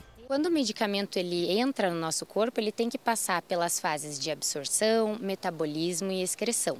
Quando a gente ingere essa medicação, que vai ter todo esse ciclo dentro do nosso corpo, junto com bebidas à base de cafeína, é, ela pode fazer com que essa medicação seja é, inibida e a gente não tenha o efeito desejado, ou mesmo, dependendo da medicação, ela também pode fazer um efeito exacerbado que também não seria desejado. São pelo menos 60 medicamentos que podem interagir de alguma forma com a cafeína. E muitos deles são de uso cotidiano, mas o consumo entre a população é tão comum que muitas vezes será que é fácil controlar o consumo diário? Quando você precisa tomar algum medicamento e você também gosta ali do cafezinho, o que, que você faz? Ah, eu paro o café. Ah, tem que parar? Tem. Tem que dar um tempo. Neste caso, muita calma nessa hora. É possível manter a rotina sem trazer nenhum risco para a sua saúde. Quem não vive sem café, não tem jeito, vive tomando o dia todo café. Como que faz? Qual é a recomendação? É, aí eu diria o seguinte: o ideal é a gente tomar a medicação, aguardar 30, 40 minutinhos para daí ingerir o nosso café tranquilamente. Então tá bom, tá aí a dica. 30, 40 minutos. Eu acho que eu, pelo menos que sou viciado em café, admito, consigo esperar. É isso aí. Você também. E atenção, porque o sistema público de saúde corre o risco de ter falta de insulina. A insulina é um medicamento usado para o tratamento de diabetes e pode faltar já a partir do próximo mês. Esse é um risco de desabastecimento que preocupa muito quem precisa desse tipo de insumo para sobreviver. Já é rotina fazer a medição do nível de glicose no sangue e aplicar insulina. Seu Giuseppe não pode nem cogitar ficar sem a caneta com o insumo. Se eu ficar sem nesse momento, eu posso ter um pico de glicemia e que me, pode me levar ao coma. E se eu não tiver um acompanhamento imediato é, e, pronto de, e pronto atendimento, eu posso pode me levar a, a, a morte.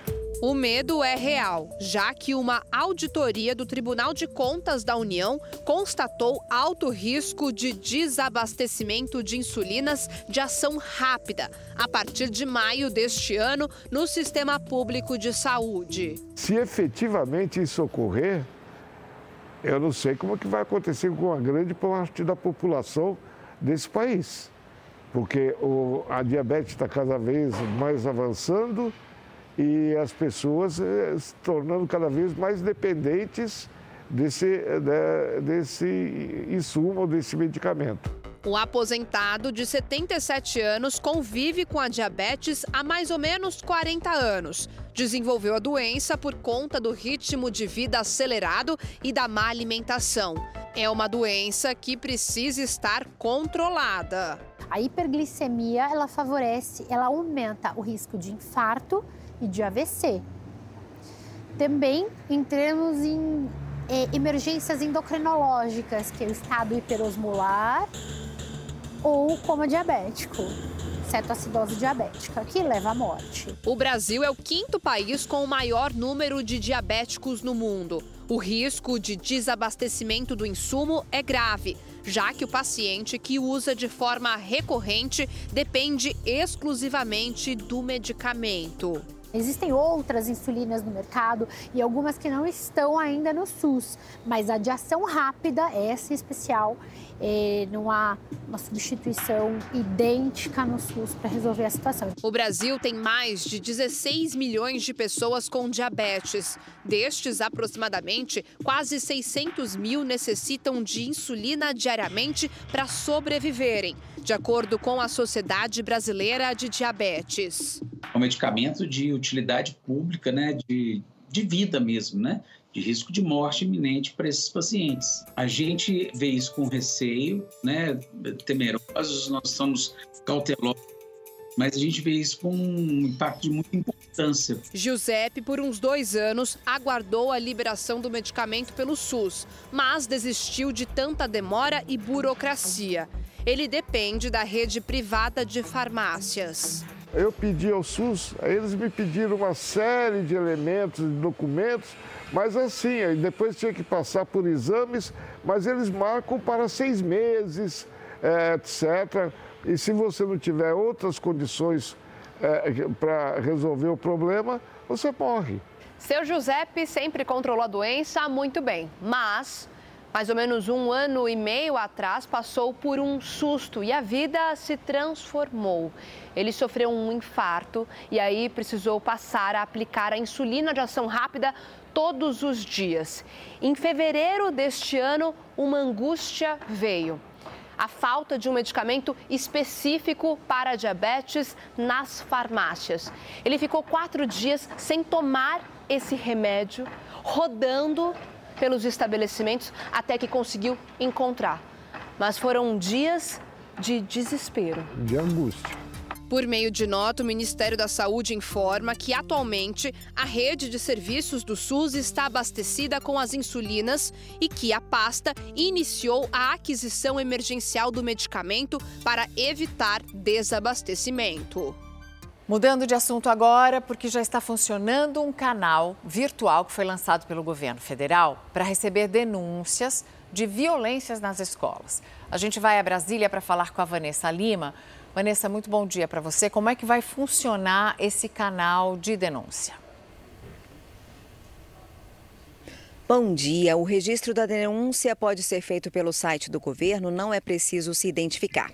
É necessário colocar o maior número de, de, informações possível, como o endereço da página em que as ameaças estão sendo feitas, além da cidade e do estado. As informações serão checadas por equipes da Secretaria Nacional de Segurança Pública em parceria com a ONG SafeNet Brasil. Em operação desde 2006, a pedido do Ministério Público Federal, a ONG já recebeu quase 700 de 68 mil denúncias de apologia a crimes contra a vida. Na semana que vem está previsto o lançamento do edital para aplicação de 150 milhões de reais em rondas nas escolas públicas. E uma pesquisa do Instituto Sou da Paz identificou 93 vítimas de ataques com armas de fogo em escolas no período de 2002 a 2022. 34 pessoas morreram e 59 ficaram feridas. Voltamos ao estúdio do Fala Brasil. Obrigada pelas suas informações. Desde sexta-feira, muitas famílias têm deixado a carne vermelha de lado e o peixe acabou se tornando a principal saída.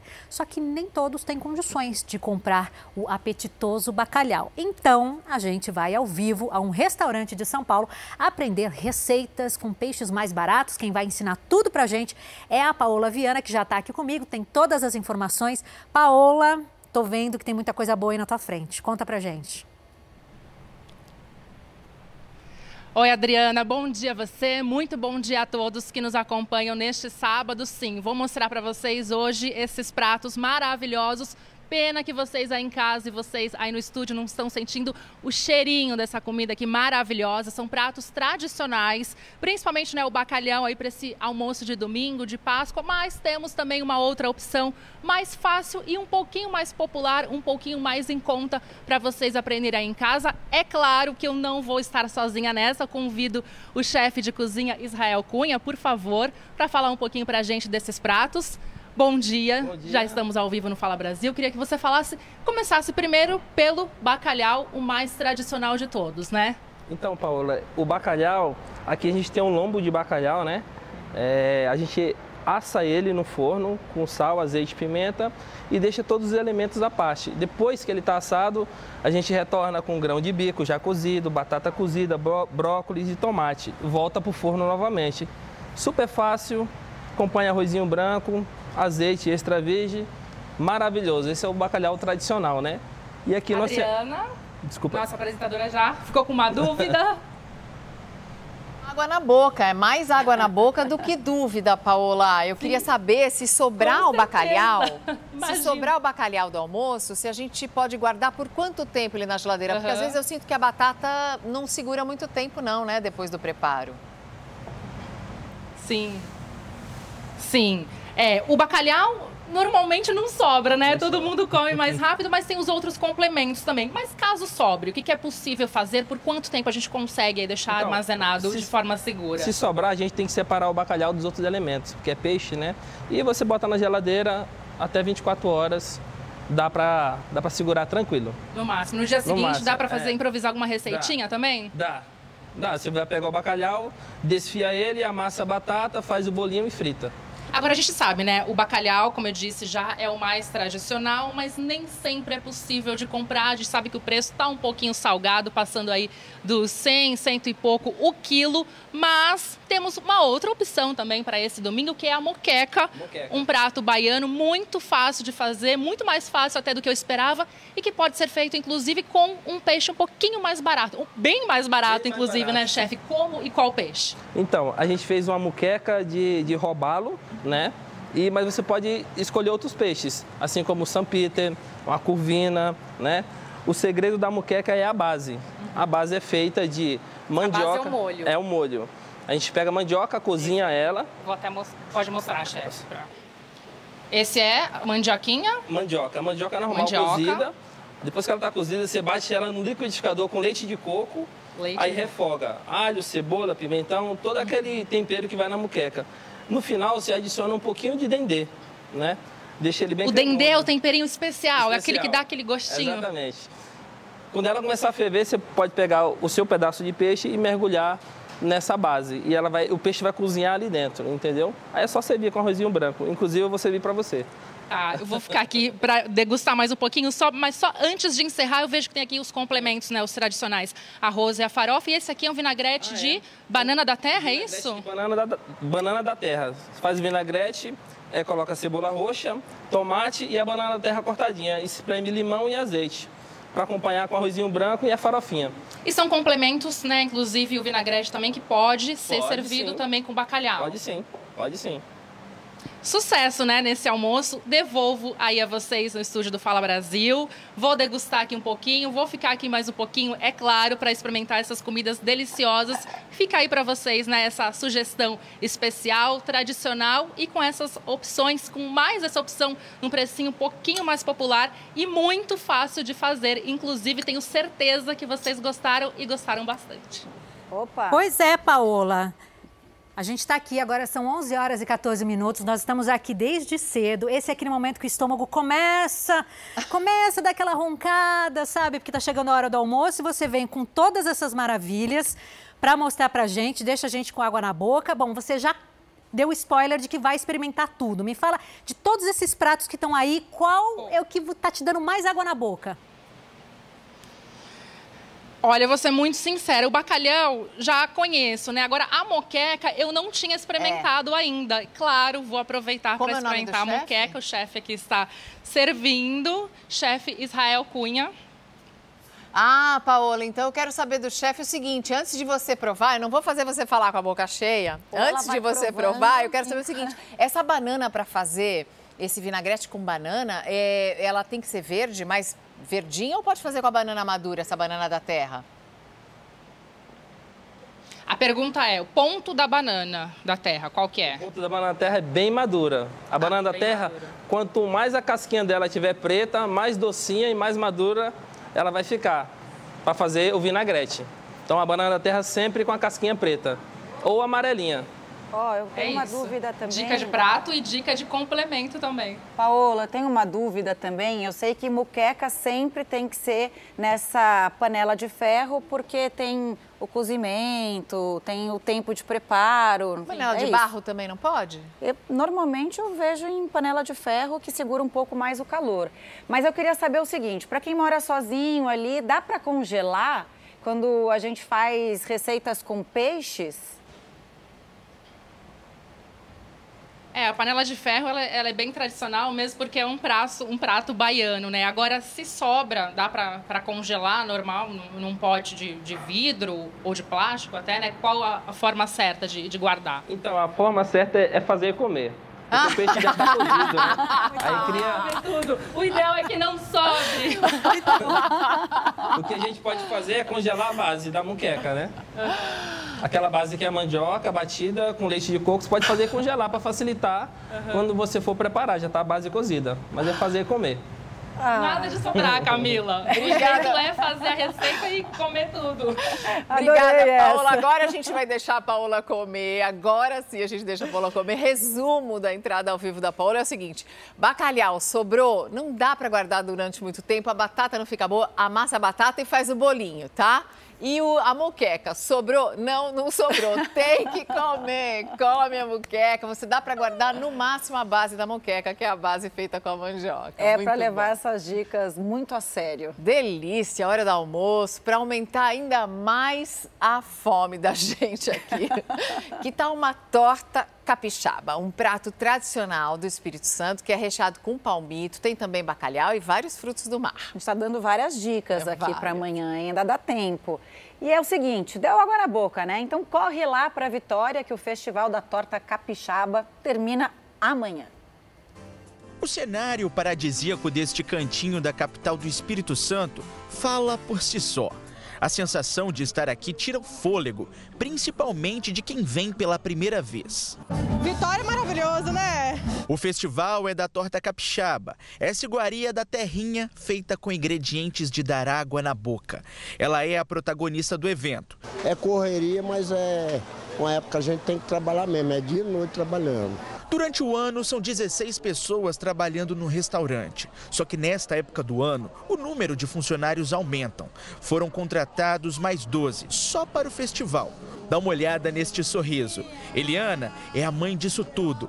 Fundou essa comemoração que acontece todos os anos. Eu falei pro pessoal, se prepara porque hoje vai pocar.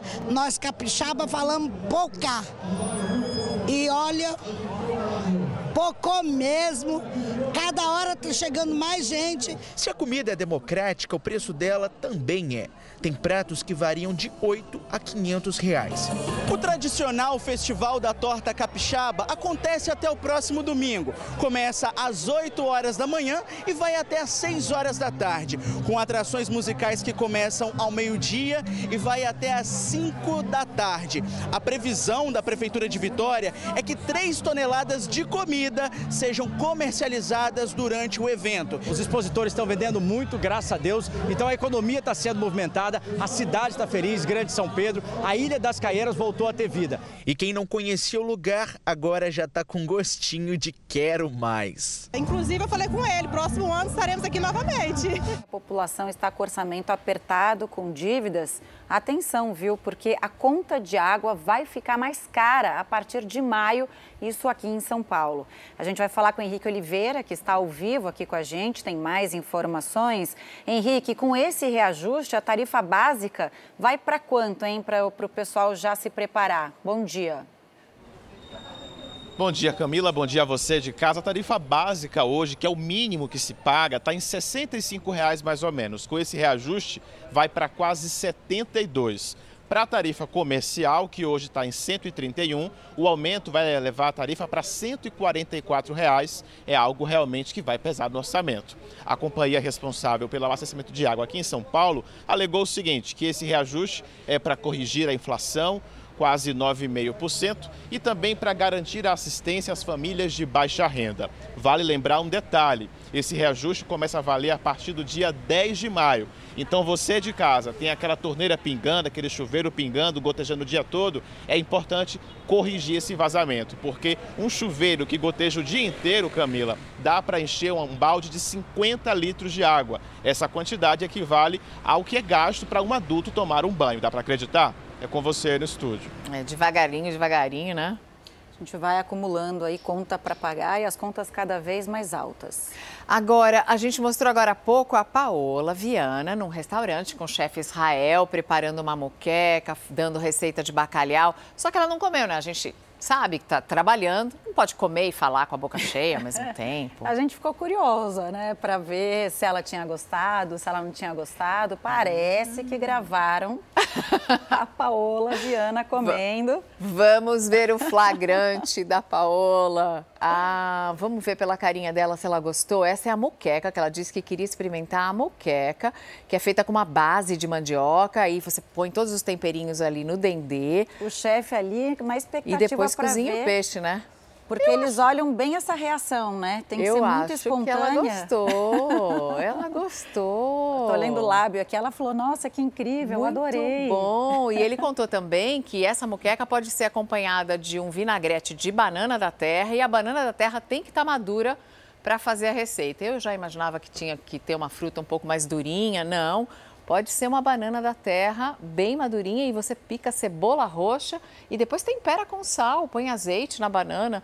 Eu nunca comi esse vinagrete de banana, agora fiquei curiosa, vou fazer. Eu também, mesmo essa, esse purê de mandioquinha que ele batia com alguma coisa também. Não é mandioquinha, é mandioca mesmo. Para fazer a base da moqueca é mandioca, mandioca. Aqui em São Paulo a gente tem muito costume da batata baroa, que é o que a gente chama de mandioquinha. Vamos testar para fazer? Vamos, com por essa isso base? que eu vou almoçar na tua casa sempre, porque olha, se depender de mim, confundo mandioca com mandioquinha. Agora a gente vai falar da maior reserva de proteção a rinocerontes do planeta que está à venda. Camila, quem sabe? É, eu fui até a África do Sul conhecer esse projeto, um projeto bem sério, criado para inibir a caça e garantir a preservação da espécie. Acompanhe com a gente. Uma longa estrada de terra leva até a fazenda. Por segurança, a localização não pode ser revelada. Cruzar esse portão é como entrar numa fortaleza. Patrulhamento aéreo, homens armados, câmeras monitoradas 24 horas. Uma mega operação numa área do tamanho de 8 mil campos de futebol. Essa é uma reserva privada, mantida por um único homem, mais de 100 funcionários e um forte esquema de segurança. 2 mil rinocerontes brancos vivem aqui. Esses são filhotes ainda. E todos eles estão ameaçados e com um futuro incerto.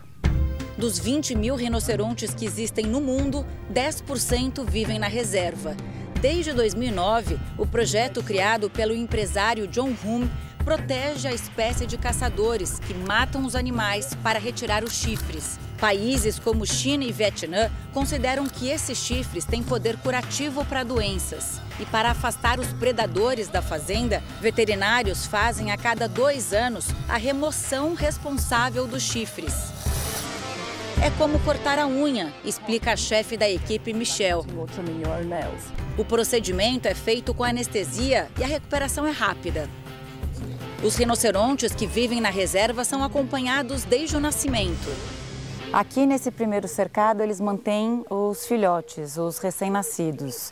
Depois, conforme eles crescem um pouco, eles vão para outro cercado um pouco mais distante aqui da casa. E assim vai indo conforme eles se tornam adultos, até eles ficarem soltos pela fazenda.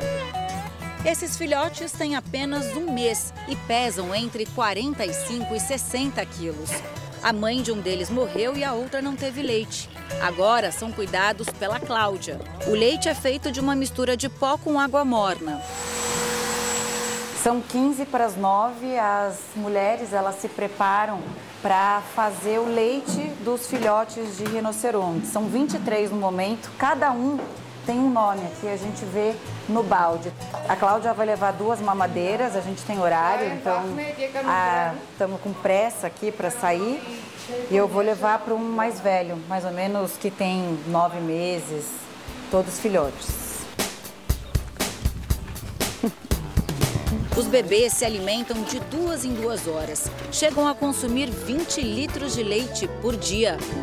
Eles mamaram em menos de três minutos Aqui, olha, falta bem pouquinho para acabar. E agora eles fazem esse barulhinho pedindo mais.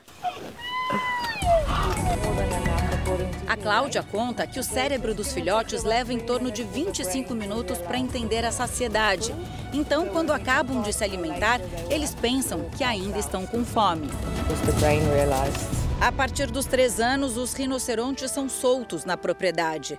Duas rondas por dia fazem a contagem e avaliam a saúde dos animais.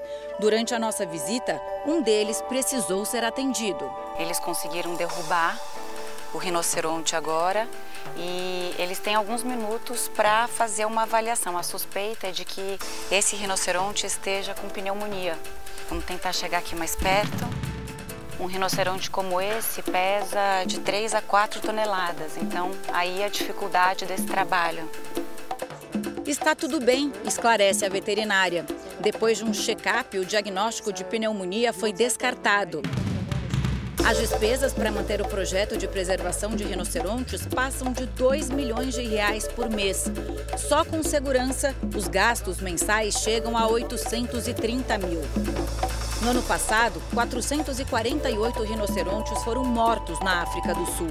Ao mesmo tempo, dentro da reserva, 138 filhotes nasceram.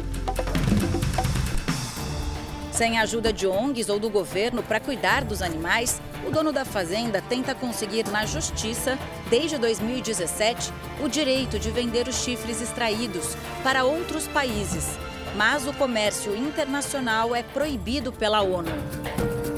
Nessa entrevista, na época, ele disse que o dinheiro é necessário para cobrir os custos da fazenda.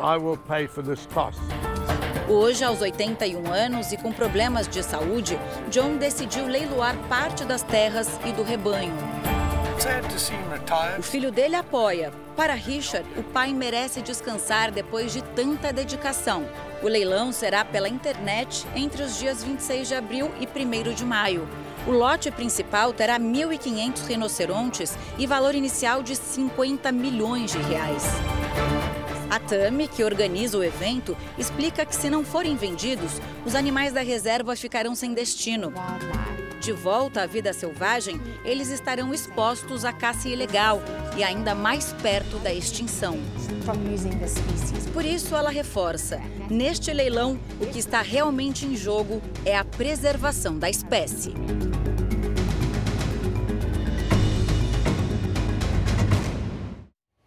Coisa mais fofa, né? Baita matéria da Camila, adorei.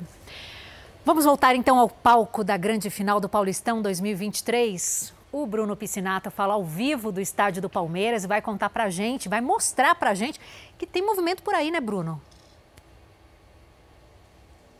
É isso, tem movimento sim. Já está no clima de final aqui o Allianz Parque. Vamos dar uma olhada? Olha só, esses são torcedores que vieram participar do tour do Allianz Parque. É aquela experiência para conhecer de perto o estádio, mas já está todo mundo aqui no clima da final. Muitas crianças, muitas famílias estavam aqui cantando hino. A criançada está otimista, viu? Todo, todo garoto, garotinha que eu conversei, falou no mínimo 3 a 1 amanhã, 3, 4 a 1 Teve gente que falou 5 a 1 Então, esse, o palco do jogo. Muita gente que está aqui tem ingresso para amanhã, mas vale lembrar, ingressos esgotados. Tem gente aqui também que está sem ingresso, mas eles já sabem aonde vão assistir esse jogo a partir das três e meia da tarde. A bola rola aqui no Allianz Parque, Água Santa e Palmeiras. O que será que vai acontecer? Todos os detalhes. Se você não tem ingresso, vem com a gente na tela da Record TV. Toda a equipe de esportes vai estar aqui. Kleber Machado, Dodô, Renato Marcília, Roberto Tomé. Eu estarei aqui no banco ao lado do Abel Ferreira. Quem será que vai levar o título? Será que o português leva mais uma? Será o bicampeonato seguido do Palmeiras?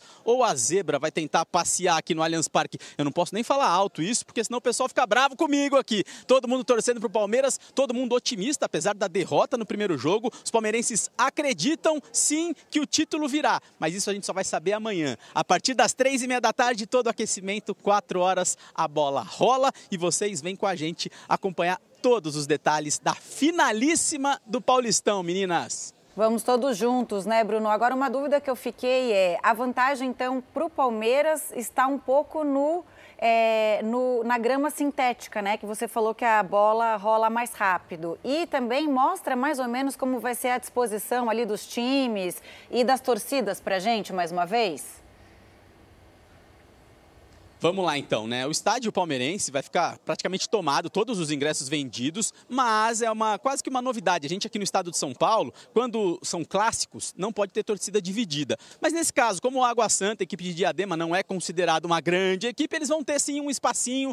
Torcedores de Diadema vão se posicionar lá em cima da arquibancada. São poucas pessoas, mas vão tentar fazer barulho. O que vai ser difícil é competir com a torcida palmeirense, que vão ter aqui mais de 35, 36 mil pessoas gritando no Allianz Parque. Você estava falando sobre o gramado? Sim, o gramado sempre é uma arma do Palmeiras, né? Aqui é uma grama sintética. É, esse gramado foi colocado exatamente porque é uma arena. O Palmeiras utiliza para outros espetáculos, outros tipos de show. Então a bola acaba assim correndo mais rápido. O Palmeiras utiliza muito bem dessa sua arma, mas eu vou salientar: o Água Santa já jogou aqui contra o São Paulo, empatou, levou para os pênaltis e passou lá. O pessoal passando aqui falando 5 a 1 tá todo mundo otimista. É, ninguém quer saber de Água Santa nesse momento. Aqui são todos torcedores palmeirenses, acreditam na força da equipe, acreditam na força do estádio e também que o gramado possa. Eles não querem saber como, mas eles querem vencer e levar o bicampeonato é, para casa, né? Seria o bicampeonato consecutivo do Palmeiras. Uma comerciante, mãe de quatro filhos, foi assassinada pelo companheiro em São Paulo. Ela já tinha uma medida protetiva contra o homem, só que recentemente decidiu dar uma segunda chance ao agressor e o aceitou de volta em casa. Natalícia da Silva foi morta com golpes de faca dentro de casa após uma briga com o companheiro. Segundo testemunhas, José era agressivo e a família não aprovava o relacionamento do casal. Um homem que não quis gravar, mas estava nos fundos da casa, contou que após cometer o crime, o agressor não deixou ninguém entrar. Os vizinhos logo tomaram conhecimento da situação. A Natalícia e o companheiro estavam juntos há mais ou menos oito anos. Outras agressões já haviam ocorrido. Ela tinha inclusive uma medida protetiva, mas como houve uma reconciliação e ele voltou para casa, o documento perdeu a validade. Inicialmente, a Polícia Militar foi acionada para atender uma ocorrência de agressão. No local, a equipe foi informada que se tratava de uma briga de casal, onde o parceiro tinha esfaqueado a esposa. Quando nós chegamos ao local, o bombeiro estava tentando reanimá-la, estava na manobra de RCP. Essa situação da morte posterior foi o médico que constatou. Muito emocionado, o filho da Natalícia conversou com a nossa reportagem. Ele contou que sabia que a mãe poderia ter um final trágico. Eu tinha avisado minha mãe, eu avisei várias vezes para minha mãe. Eu mesmo vim aqui com ela, nessa mesma delegacia. Eu fiz o boletim de ocorrência, tinha tirado ele de casa. Ele também fala que em uma das separações que a mãe teve, a fechadura da casa chegou a ser trocada para que José não tivesse acesso. Já este homem lembra como a irmã era esforçada e diz que ela foi vítima de um ato covarde. Criou quatro filhos, trabalhadeira, tem o comércio onde ela trabalha, uma pessoa que do bairro todo mundo gosta dela lá no bairro. José estava com ferimentos no pescoço e foi levado para um hospital da região. Já o enterro de Natalícia vai acontecer na cidade de Mairinque, interior de São Paulo, onde os familiares moram. Minha mãe acabou voltando atrás, como várias mulheres acontece, não, a pessoa vai mudar, mas não muda, gente, não muda. A cheia do Rio Acre alagou diversos bairros da capital do estado, Rio Branco, e a inundação deixou mais de 160 mil estudantes sem aula, porque as escolas que não foram tomadas pelas águas se transformaram em abrigos para as famílias desalojadas. Onde a água baixou, o trabalho de limpeza não para. A cheia do Rio Acre atingiu 12 escolas só na capital Rio Branco. As aulas que tinham começado havia uma semana foram suspensas e 168 mil estudantes das redes municipal e estadual foram prejudicados. Nossos alunos que estudam aqui, a maioria deles, ou seja, 80%, eles estão desabrigados, estão alojados em outras escolas. Então, acredito que não seja possível na segunda-feira ter o retorno das aulas. Esta escola aqui onde nós estamos é a Heloísa Moron Marques. Aqui está bem longe das áreas alagadiças, mas as aulas também tiveram que ser suspensas. Muitos estudantes dessas escolas, as famílias foram atingidas pela cheia do Rio Acre. Além disso, a unidade está servindo de abrigo para as famílias atingidas. Dos 36 abrigos preparados para os desabrigados, 35 são escolas. Cada sala de aula é ocupada por uma família. A Maria Luzia está numa delas, junto com os três filhos. Ela conta que não sobrou quase nada do que tinha em casa, mas a grande perda para ela é ver os filhos fora da escola. Eu estou com saudade da escola, e aí fico desenhando, escrevendo, deitado. A Sayonara, filha dela, não vê a hora de retomar a rotina de estudos e também de reencontrar as amigas. Quando eu não tinha nada para fazer em casa, eu pegava e ia para a escola, passava a tarde. Tá doida para voltar então? Doida.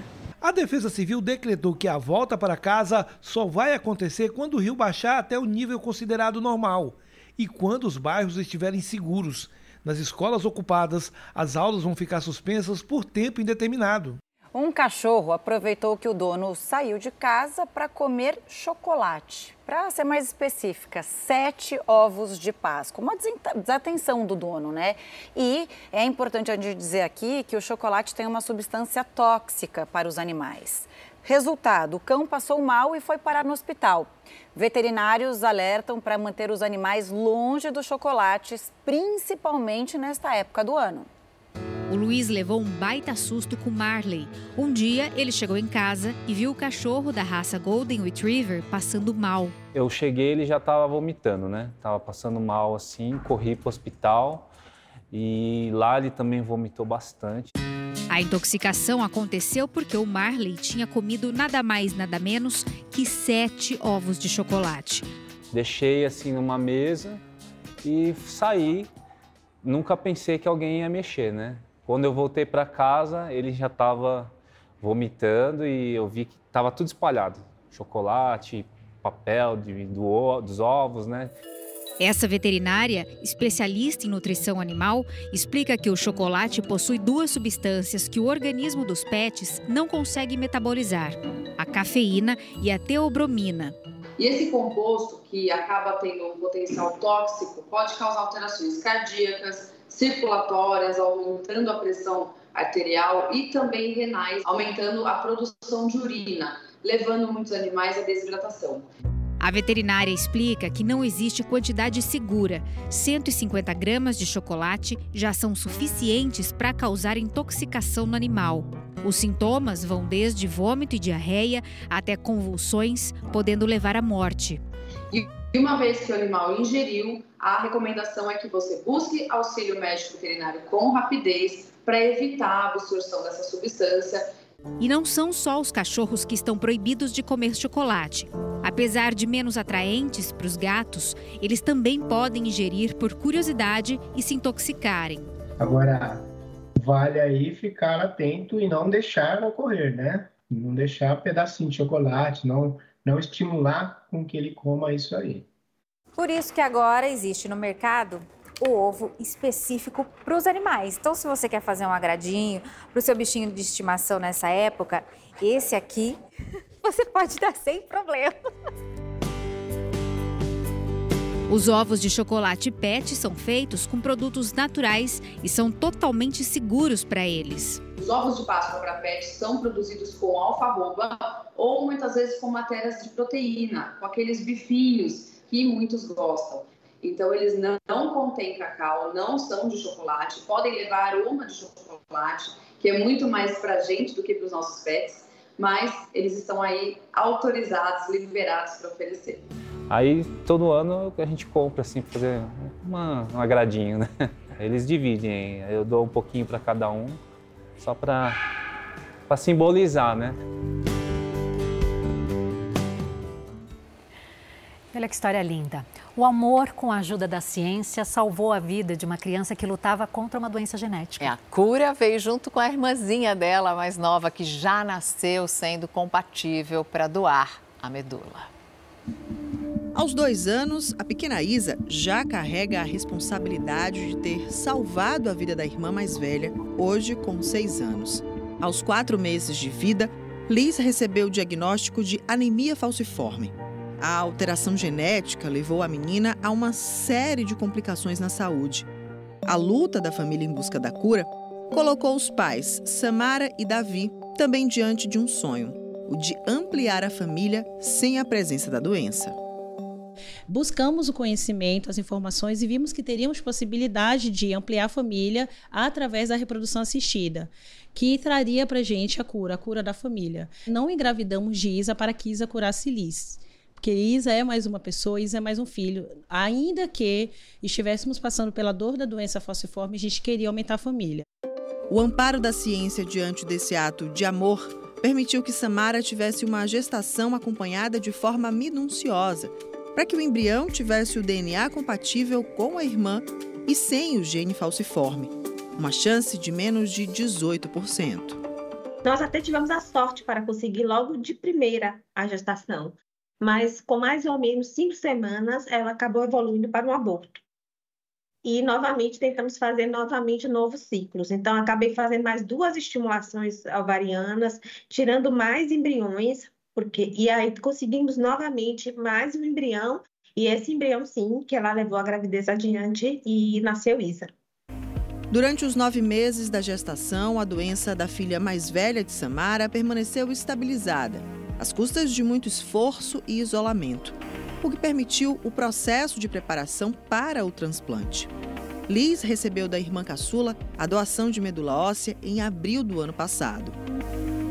A Liz não vai mais ficar doente, ela já não vai mais ter crises, ela não vai precisar de transfusões, de ir para o hospital e Outra grande mudança, a gente impediu que essa doença fosse passada de novo de geração para geração. A Bahia é o maior estado do país em número de casos de anemia falciforme. Entre 2015 e 2022, cerca de 6.600 crianças nasceram com a doença, que pode ser diagnosticada ainda nos primeiros dias de vida através do teste do pezinho.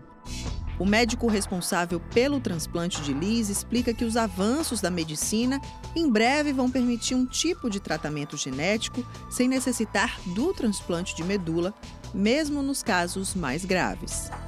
E a gente está caminhando para um cenário que não está muito distante da gente, da terapia gênica, que não, nem vai precisar transplantar, fazer o transplante de medula todo. A gente vai poder fazer apenas aquela correção do gene que tem aquele defeitozinho que gera a hemácia com defeito. Então a gente vai conseguir corrigir uh, só o defeito. Não vai precisar fazer o transplante de medula, que hoje é o que nós temos de ferramenta curativa disponível para o tratamento da doença falciforme.